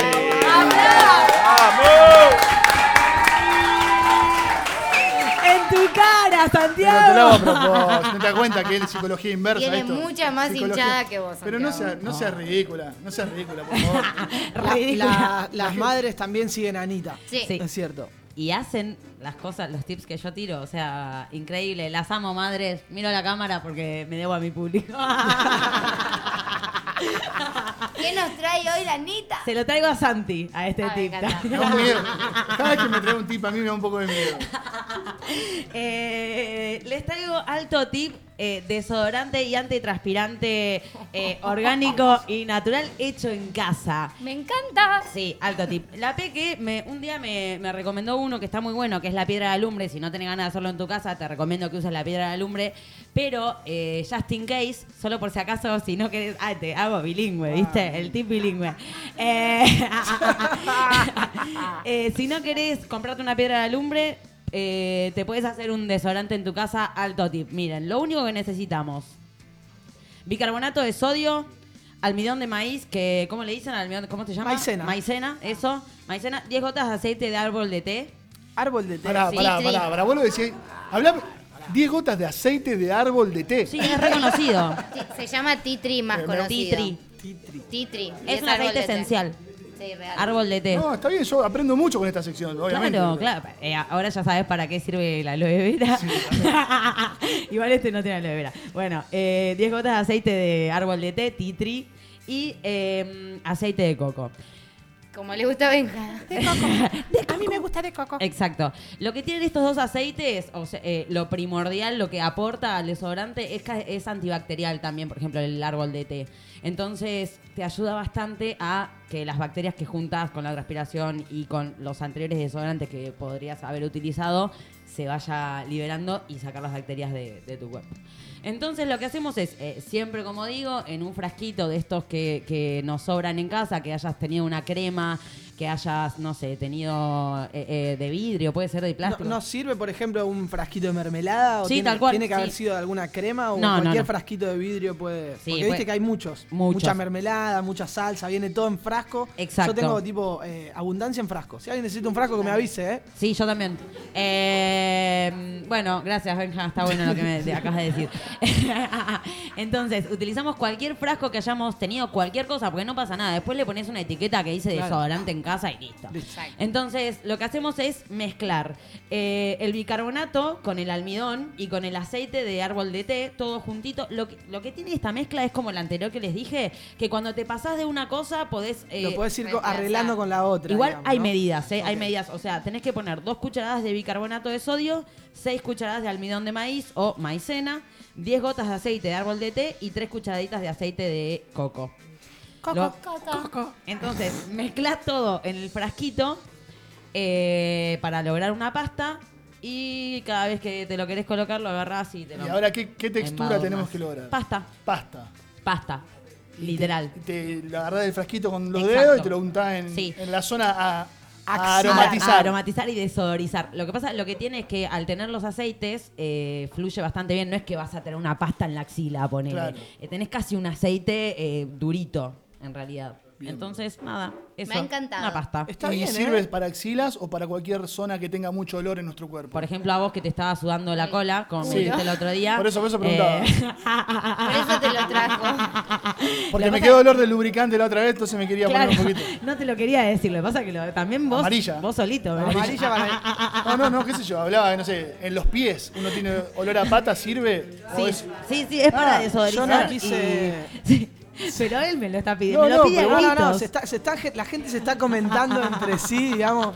eh, ¿Dónde se van a poner la, el gente, la gente aquí a nuestras espaldas se debe estar preguntando, che, ¿será cierto? ¿Será cierto que ahora olor a el, cola? el olor que hay será Santiago. Ahora, ahora esto deja olor a coco, me imagino. Deja olor a coco. Si le pones coco. el- el- Sí no, o No, sí no, tiene- no, sí o ah, sí, sí o sí o sí. Por eso, Porque eh, lo que tiene el, el coco, lo que aporta también es que mm, eh, te Queda suaviza húmedo, la ok, piel, está. exacto. Entonces eh, te cuida la piel, el árbol de té desbacteriza y. No lo puedo hacer de caricias de algodón. Y No, en este caso no. Ah, igualmente, perdón, eh, gracias Benja por preguntar esto porque le podés agregar otro aceite esencial para lograr el olor. Entonces, Ok. si a vos te, te querés Porque en casa olor a tengo de aceite, a caricia de caricias algodón, de algodón. ¿hay, hay aceite de caricia de algodón. En la casa de Benja sí.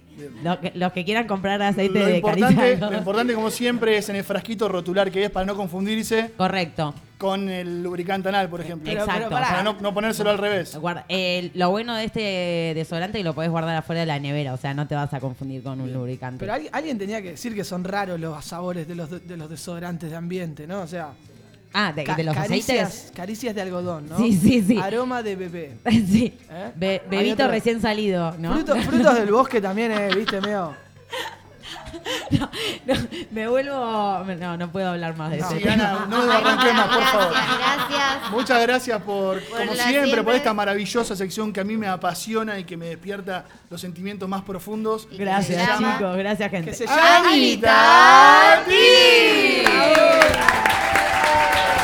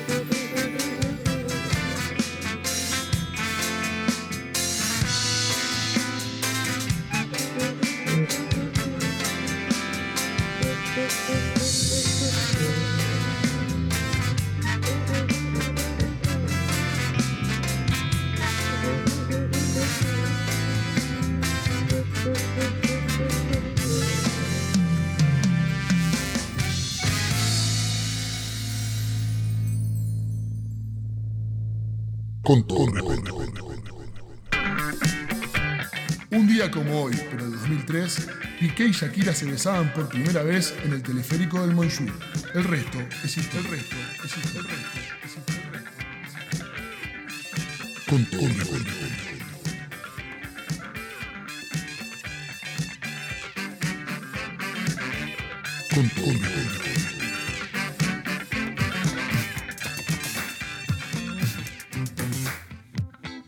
Que se puede saltar sin paracaídas desde un avión?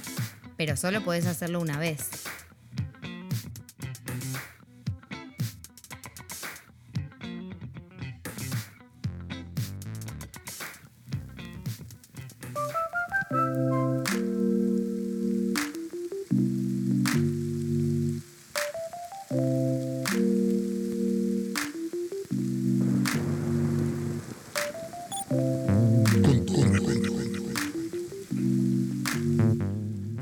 Hablando todo el programa sobre el placer y las cosas que nos dan placer y para mí es un enorme placer que se siente en la mesa Saulo, nuestro amigo Saulito, así que le vamos a pedir Bienvenido, viejo. Un aplauso grande para Saulo.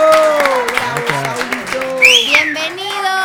Y la razón por la cual está sentado Saulo con nosotros es por algo que suponemos que a él le genera mucho placer, por más que cuando vean las imágenes algunos no entiendan cómo esto le genera placer, y él nos va a explicar ¿Cómo bien. no? Se trata del Wingsuit Base Jumping, así está bien dicho, Saulito. ¿Cómo Sí, estás, amigo? Sí, sí. Bien. Gracias. Gracias a vos. Gracias, gracias, Gracias. por la invitación. Para los que no saben de qué se trata el Wingsuit eh, Base Jumping, es, eh, han visto estos videos, nosotros vamos a subir en durante esta nota un videito de él, eh, exactamente. Estos locos que saltan de una montaña o de un objeto inanimado con un traje que parece un- una paloma, un, un pajarito. Esto ardilla se llama o no también. Y, Sí, sí. y van volando pegado a la montaña y él, bueno, supongo que debe ser lo más Planeando. parecido a volar que existe.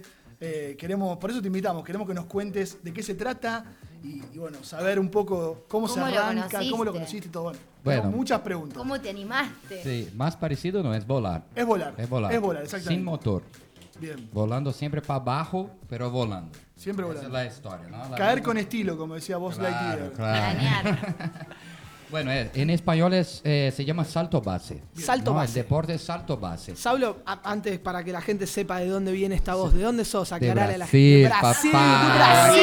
Papá, de Brasil. Yo creo que se, Oye, se dieron chicos, cuenta todos, pero. se dieron cuenta, pero bueno, había que Hay aclarar, que aclararlo. había que En la aclarar. radio hay que Me aclararlo. olvidé, tendría que venir con la remera de Argentina Eso. hoy, ¿no? Pero bueno, a la próxima. Eh, bueno, salto base. ¿no? Salto. Base es una sigla, ¿no? Base, base jumping. Building, antena, span, earth. Son las cuatro estructuras. Buildings, que son edificios, antenas, que son antenas, span, que son como puentes, Ok, y earth, montaña. Entonces- Esas son las superficies desde donde se salta. De donde se ¿no? salta. Hoy hay gente que salta de árboles. Wow. Entonces meten la T ahí de tree después, pero es como una broma, pero el, el deporte es base jumping, ¿no? Después que completas la sigla, eres un base jumper.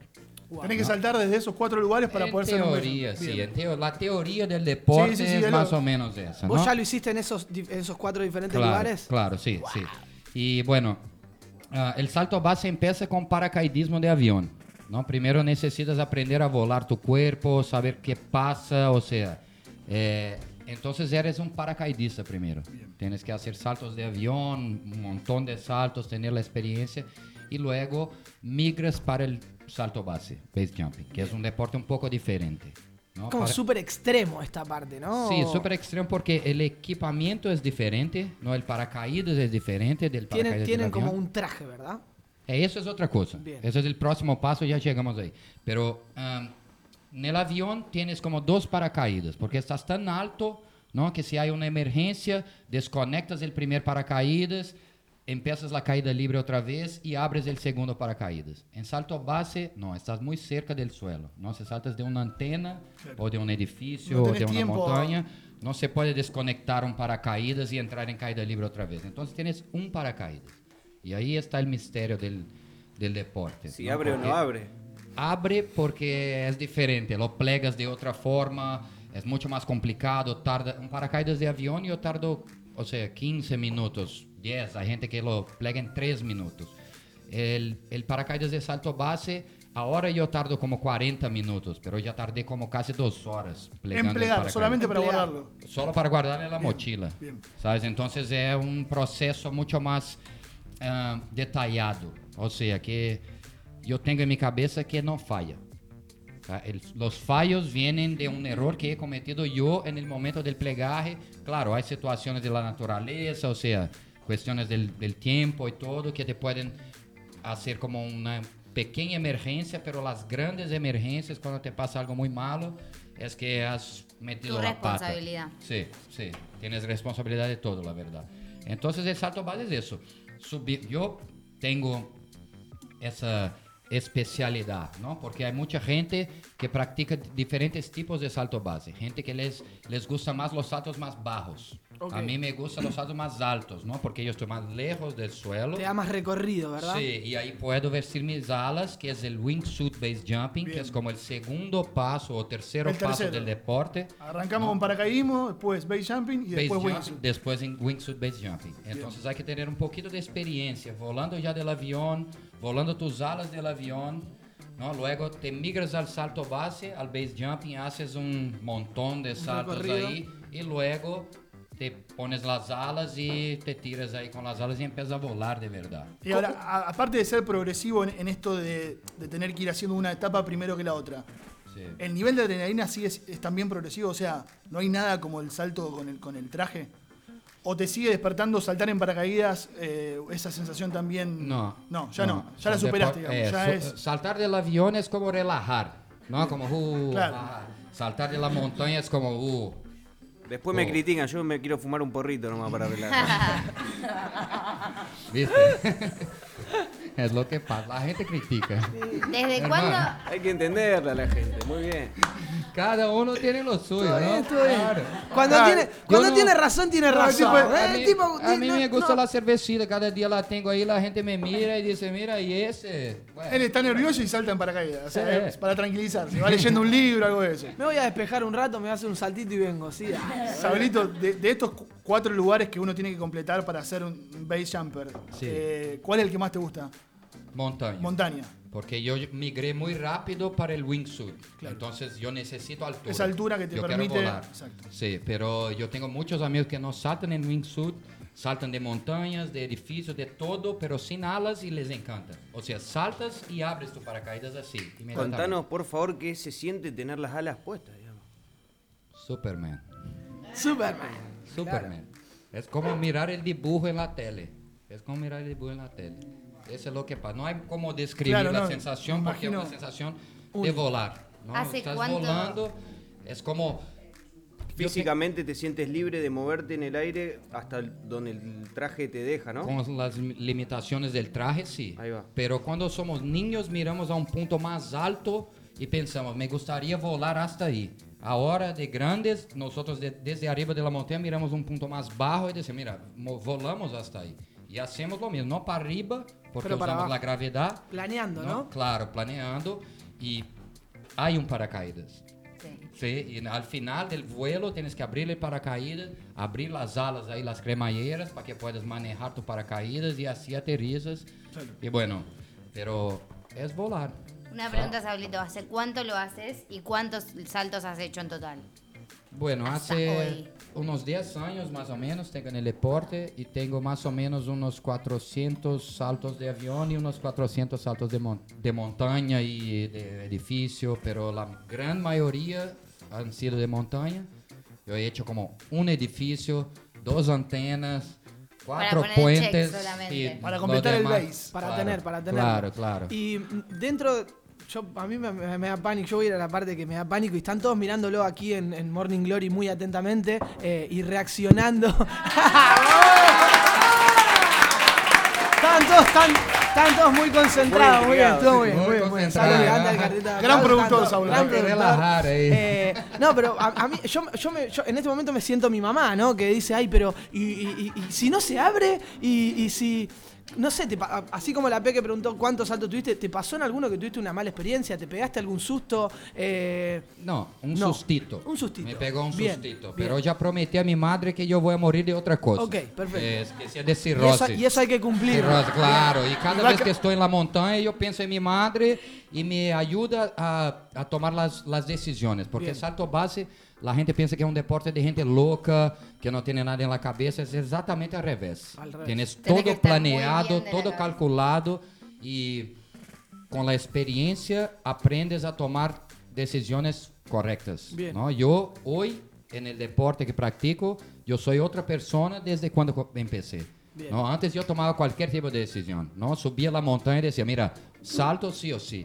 Y ahora no, ahora yo Llegás sé y cómo... si no se puede, no se Analizás- sale. Claro. analizás bien la Pasaron muchas situación antes de cosas ahí hacerlo. en 11 años, entonces llegas un momento que frenas un poquito tu locura. ¿Hay alguna, alguna especialidad en el ejercicio físico que tenés que hacer para tener el deporte? ¿Tiene algo que ver? ¿Hay algún, Sí, algún peso, ejercicio, altura. peso, altura? No, los algo que más lo haga altos- mejor o lo, o lo haga tener Claro, cuidado? hay, hay genéticas que facilitan y mejoran el rendimiento, digamos. Yo tengo amigos que son muy altos y flaquitos también, que al final su vuelo es como un poco más fácil, digamos, ¿no? Que el gordito o que yo que soy un poquito más bajo, o sea, pero... Más aerodinámicos. Esta semana me anoto, ya está. Te doy clases. Qué. Teóricas, ¿no? Bueno, eso, eso- esa era. Esa era un poco nuestra última pregunta, Saurito. Acá en Barcelona o en la región, ¿dónde se puede empezar a practicar esto? Bueno, ¿Cómo se empezar no, no, empezar no. Tenés- Uno empieza en otros lugares, pero aquí en España, en Barcelona, Montserrat, Sí. he hecho un par de saltos por ahí, un poco más de un par, y hay una, una zona que se llama Ager, cerca de Lleida, que hay muchas montañas por ahí también. Tengo amigos ahí que hacen un evento cada año, entonces nos unimos por ahí. O sea, España está muy bien para los saltos más bajos. Ok. ¿no? Hay muchas montañas un poco más bajas, entonces está muy bien para eso. Pero saltos altos es más Italia, Suiza, Francia. Francia ¿Y eh, has estado en esos lugares también saltando? En Suiza voy Sí. a menudo, sí. Qué lindo. Sí, es mi, mi- mi lugar de vacaciones, es Suiza. Ay, y qué ahí bueno. está mi corazón. Bueno, entonces hay que seguir estos pasos, las recomendaciones. Arrancar primero saltando en paracaídas, conocer el cuerpo, después tirarse de, de todos estos bays Sí. y después, si te animás, ponerte el traje de ardilla y Claro. saltar de alguna montaña. y- Claro, te va a costar un poquito, ¿ah? hay, que, Ah. hay que tener en cuenta que lo quieres hacer. Yo tengo amigos que dicen, mira, yo quiero hacer eso y todo. Y yo digo, mira, hay que ponerla, meterle caña. Sí, sí, sí, O sea, no, de- es un depo- dedicarse. no es un deporte barato. No, no, no, Paracaidismo aparte. es un deporte caro, subes en un avión cada vez que te tiras, o sea, entonces hay que, estar, hay que saber que, que lo quieres, Sí, sí, sí. ¿no? empezar y tener el focus ahí. Y, pero es posible, cualquier uno lo puede hacer. Pero tú eh, conociste primero el salto de ardilla y luego dijiste, bueno, ¿cómo llegó a esto? ¿O primero saltaste en paracaídas y luego te enteraste que existía todo este deporte y fuiste conociéndolo? No, yo saltaba de, de piedras en el río, ¿no? Pero todos mis amigos saltaban de pie, yo siempre saltaba de cabeza, ¿no? Y después de mucho tiempo, yo nunca fui como bueno en- con pelotas y no sé qué, mi, mi cosa es motor y aire, ¿no? Como no tenía plata para comprar una moto, después de muchos años decidí como ser paracaidista, miré unos videos en YouTube ahí y dije, mira, yo voy a hacer eso. Yo quiero y eso. Aquí estamos. Muy bueno. Ahora sí. Saulo, millón de gracias por brindarte aquí a la mesa con todo respeto. Gracias Una persona que tiene mucha pasión, hay que tener mucha pasión para hacer lo que él hace, ¿no? No es para Pasión y cualquiera. huevo, viejo, ¿eh? Pasión y huevo. Así que nuestra admiración hacia vos y gracias por compartirlo con la Gracias, gente. Saurito. Gracias, chicos.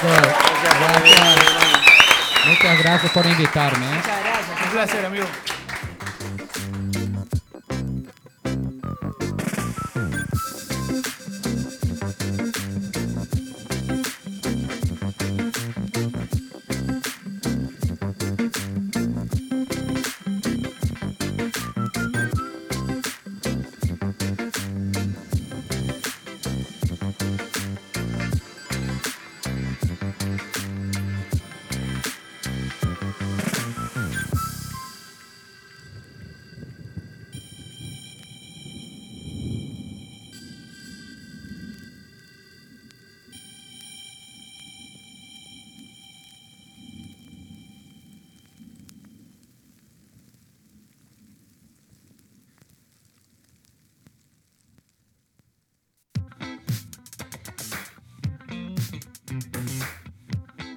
¿Sabías que el 50% del aguacate es agua?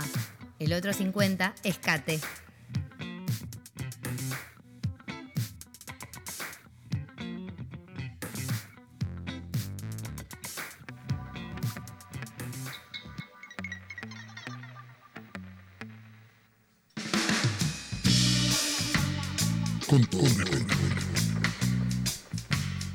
Así como al principio del programa tenemos una pregunta de rigor que es ¿qué Pequi vino hoy? Cuando se sienta el chino tengo una pregunta de rigor para hacerle que es ¿cuántas birras te tomaste, chino? No, No sea Bien. malo. Así. Un aplauso grande para el chino. Bienvenido, Chino. mesa de con todo respeto. Te pegaron, te pegaron Hola. a la entrada, chino. No le Acá bola, le pegamos no a todos. gilada, Acá eh, nos no le- golpeamos no le bola a la gilada. Nos golpeamos entre todos cariñosamente. Como ¿Cómo siempre. estás, chino? ¿Me extrañaste vos? Porque Siempre te extraño. Cuando faltás vos hay que decírtelo. Yo siempre te extraño. ¿Te acordás que falté el jueves pasado? Yo te, Sí, yo te extrañé, yo te extrañé la a mí me semana avisaste, pasada, me dijiste que estabas con mucho trabajo y que no ibas a poder venir. Y yo dije, es una lástima, pero bueno, venimos recargados para la, otra, para la próxima semana, para el 23. El que inventó el trabajo es un forro. un Eso, hijo de puta. siempre lo Un decís. hijo de- Un hijo de puta. Así que hoy me prometiste que iba a venir recargado y me vas a contar un poquito de las ramblas. Sí, Vamos quiero- a hablar de las ramblas. Sí. Eh, quiero hablar de eso, quiero hablar de las ramblas. Eh, que es la. Silencio, por favor. Eh, que es la, la calle principal de la ciudad, en, una- Sí. en un punto, ¿no? Y estuvimos ya tres veces en el Raval, ya vamos a hablar del gótico, pero hoy eh, vamos a darle un punto a, eh, a la, a la calle en sí. Bien. Y eh, está bueno que se. Estamos hablando de las ramblas del Raval, esta que está acá cerca, y también de la Rambla Cataluña. ¿Est- ¿Estas dos son? ¿O No, hay- no. No, no, las ramblas se le llama a una sola. Sí, que ah, es la rambla, la, la rambla que principal. está, la que separa el gótico de- del Raval, ¿verdad? Claro. Claro, yo Que va desde Plaza Cataluña hasta el Colón. Hasta, hasta el Colón, Total, exactamente. de Plaza Cataluña hasta el Colón y que en época eh, natural o romana era un río, era una riera. Y en época 5 bit era un río de gente. Circo y sí, Exactamente. sí, total. Y Bueno, fue donde, donde hemos hablado que lamentamos el, el- El el atentado, atentado, que arrancó en, en Plaza Sí. Cataluña hasta la puerta más o menos del Liceo. Bueno, pero de una manera fue la manera de conectarnos porque empecé a venir cuando ustedes hablaron de Exactamente. eso y lo comentamos afuera. Fue un puntapié, fue un Sí, puntapié. un puntapié. Eh, bueno, eh, ¿por qué se llama las Ramblas? Porque desde Plaza Cataluña hasta el Colón hay cinco nombres y cinco Ramblas casi, ¿no? Y entonces, desde el principio, desde arriba está la Rambla de Canaletas, que Canaletes es la fuente de agua que está arriba de todo. Y es una fuente muy importante para la ciudad porque es donde se festeja cuando el Barça sale campeón. Claro que si ganamos una Champions se llena toda la Plaza Cataluña. Pero el punto es el comienzo, esa fuente, que nosotros le decimos bebedero, le decimos bebedero y es una fuente de agua. Ahora que en diciembre un par de compatriotas se vuelven a festejar Navidad, hay una leyenda sobre esa fuente que dice que si te vas de Barcelona hay que tomar de esa fuente, porque si tomas de esa fuente siempre vas a volver. Siempre volvés. Sí. Bien. Después, Pásense por ahí ustedes que se van, no se hagan sí. los boludos, eh, que el año que viene que tenemos que hacer la temporada 2. Yo ya tomé ahí. Pero toma antes de irte, porque ya te fuiste a- y ya volviste. O sea, No es que tomar de vuelta. Tenés ahora. O todos los días. sí. ¿Qué más, chino? Te lo apagaste. Ahí Sí, está, vamos. Eh, luego está la Rambla de los Estudios, porque el primer centro universitario y de estudios de la ciudad estuvo ahí. Bien. Hasta después de 1714, que es eh, cuando los Borbones toman la ciudad, y el gran Felipe V eh, eh, movió la universidad y la sacó de la ciudad. No era solo conquista, sino aniquilación de todas las instituciones y de las cosas buenas que había. Eh, luego, más por debajo, está la Rambla de las Flores. En un momento era eh, el centro único hasta el siglo XIX para comprar flores en la ciudad. Y. Hay, mu- hay- hay mucho, hay mucho. ¿Sabes qué me llamó? Hablando de las flores, me, llevaste a algo, a algo puntual chino que siempre me llamó la atención de los puestos de flores que hay en las ramblas. Eh, estas flores que vienen con formas. Viste que ahora hay como unas semillas súper Ah, transgénicas, sí, no quiero. no- diseñadas. diseñadas Sí, que vienen sí. tipo como con, eh, por ejemplo, no sé, eh, berenjenas con formas de pene, eh, Wow. tomates que vienen con dos como en forma de tetes, de tetas, apetecible. digamos, ¿no? ¿Vieron? ¿No lo vieron nunca? Yo ¿En no, no. No lo he visto. vieron Yo los vi. nunca? Anita seguro lo vi. vio, pero yo no. Por favor, alguien lo tiene que haber visto. Esto es muy No, gracioso. no, ahora ahora cuando salgamos del programa voy a pasar por la Rambla a verlo. ¿Qué más, chino? Quiero una berenjena con forma de pene. La forma, la parte de las flores. La parte de las flores que casi comparte eh, con la Rambla de San José, porque al igual que muchas cosas, eh, el mercado de la boquería antes era un convento, el convento de San José. Muchas cosas han sido conventos. Sí, ¿no? muchas cosas han sido conventos, monasterios y etcétera. No Eh, sabía que el mercado de la, de la boquería era un. Sí. Un mona- un- me- ¿Qué me dijiste? ¿Un convento? Un creo que el convento de San José. sí. Bien. Seguro el de San José. Lindo el mercado de la boquería. Sí, hermoso. Una parada obligada si, Sí, sí. si andás por ahí. Sí. Si andás con un tiempo para comerte un Ahora que hay conito poca de- gente, porque cuando está Barcelona a tope está lleno, lleno a morir. Pero un conito de surtido ibérico a la pasada por un eurito, dos euritos, te Sí, tenés que llevar, ¿no? Luego lo que son las verdulerías y las carnicerías del fondo del mercado tienen buen precio, es normal, eso a mí me parece positivo. Claro, si te compras un conito de longaniza, quizá no, te Sí, sale- no es barato. No te conviene. Claro. Es, es más pintoresco que otra cosa. Sí. Bueno, ahí ya estamos por la mitad, llegando al Teatro Liceu, donde en el piso hay una gran eh, eh, pintura homenaje a Joan Miró, que justamente fue donde terminó la, la furgo en El los, atentado. en los atentados. Y ahí ya empieza la rambla de los capuchinos. ¿Por qué capuchinos? No por un café, No por Santi. No es la nada. rambla de los cafeteros. Sí. No, no. Sino porque de la- del otro lado de la izquierda, bajando hacia el mar, estaba el monasterio de los capuchinos, los monjes capuchinos. Que actualmente, si la queremos ubicar en algún lugar, es la Plaza Real. Ah, ahí va. ¿Vale? Ya enfrente del otro lado tenemos dos teatros muy importantes, que son el Teatro Liceu y el Principal. El Liceu, más que nada, eh, relacionado con la burguesía y con la clase alta, y el Principal con el pueblo y la clase baja. Creo que ya hablamos un poquito de esto, pero bueno, no importa. No importa, el no importa. El Principal eh, eh, es icónico, aunque antes del COVID seguía funcionando. Acá mi amigo más que una vez supo tirar algún paso, pero es uno de los, de los teatros más antiguos de la ciudad. Y lo que se dice que nace de ahí es que como todavía no estaba bien ir hombres y mujeres mezclados, aunque estuvieras casado, iban los hombres abajo y las mujeres arriba. Y de ahí nace el nombre de gallinero en la parte de arriba. ¿no? ¿Qué? Porque las mujeres éramos gallinas. No usaban el cartel de silencio que trajimos. Claro, no usaban el cartel de silencio. Yo no puedo creer. Qué feo, ¿eh? Bueno, épocas anteriores. cómo hemos mejorado. Vamos, Hoy, vamos hoy sabe mejorando, ser un boliche el principal. Vamos mejorando. ¿Y qué más, Chino? ¿Tenemos algo más? ¿Terminamos con la Ah, RAM? con- Terminamos hasta abajo y el- al final, llegando al mar, dando a Colón, está la rambla de Santa Mónica. ¿Por qué? Porque ahí estaba la parroquia de Santa, Santa Mónica, Mónica. ¿no? Sí. Eh, bueno, todo la Plaza Real, el, donde está el Mercado de la Boquería, todo eso que dejó de ser convento y pasó a manos del Estado, fue parte de una gran desamortiguación Bien. de 1800 y pico que eh, le sacó terrenos al Estado que estaban en el medio de la ciudad y los recuperaron para de, de la iglesia al Estado.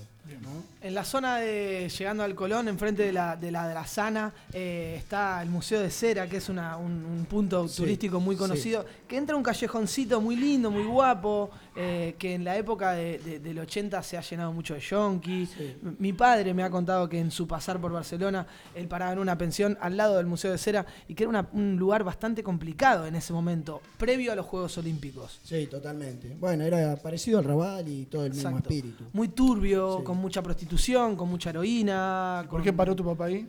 Bueno, no sé, eso habría que preguntarse. Está cerca del puerto, seguro vino en barco. ¿Eh?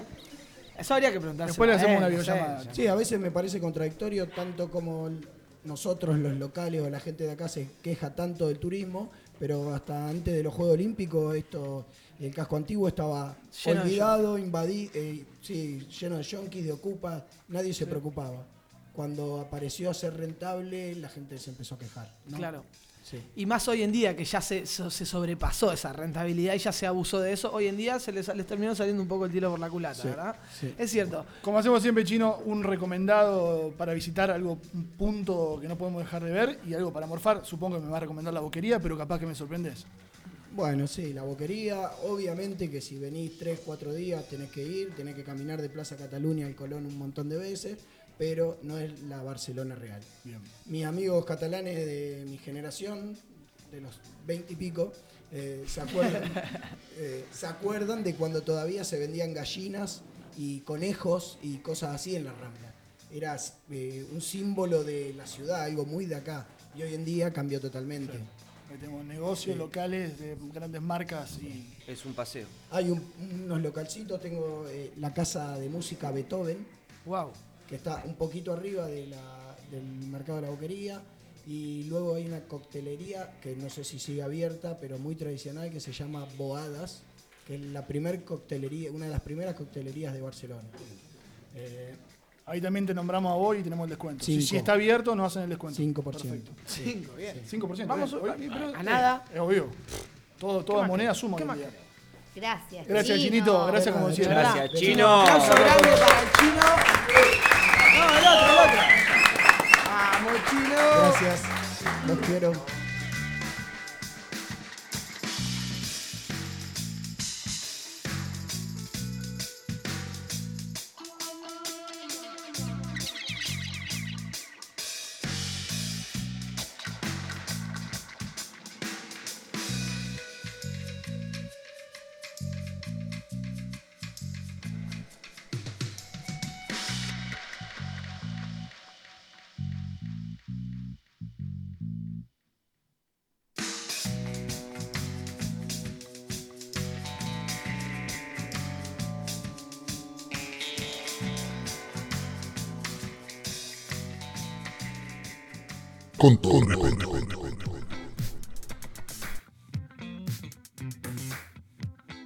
¿Sabías que la masturbación trae pérdida de memoria? Y también... Ay, no me acuerdo.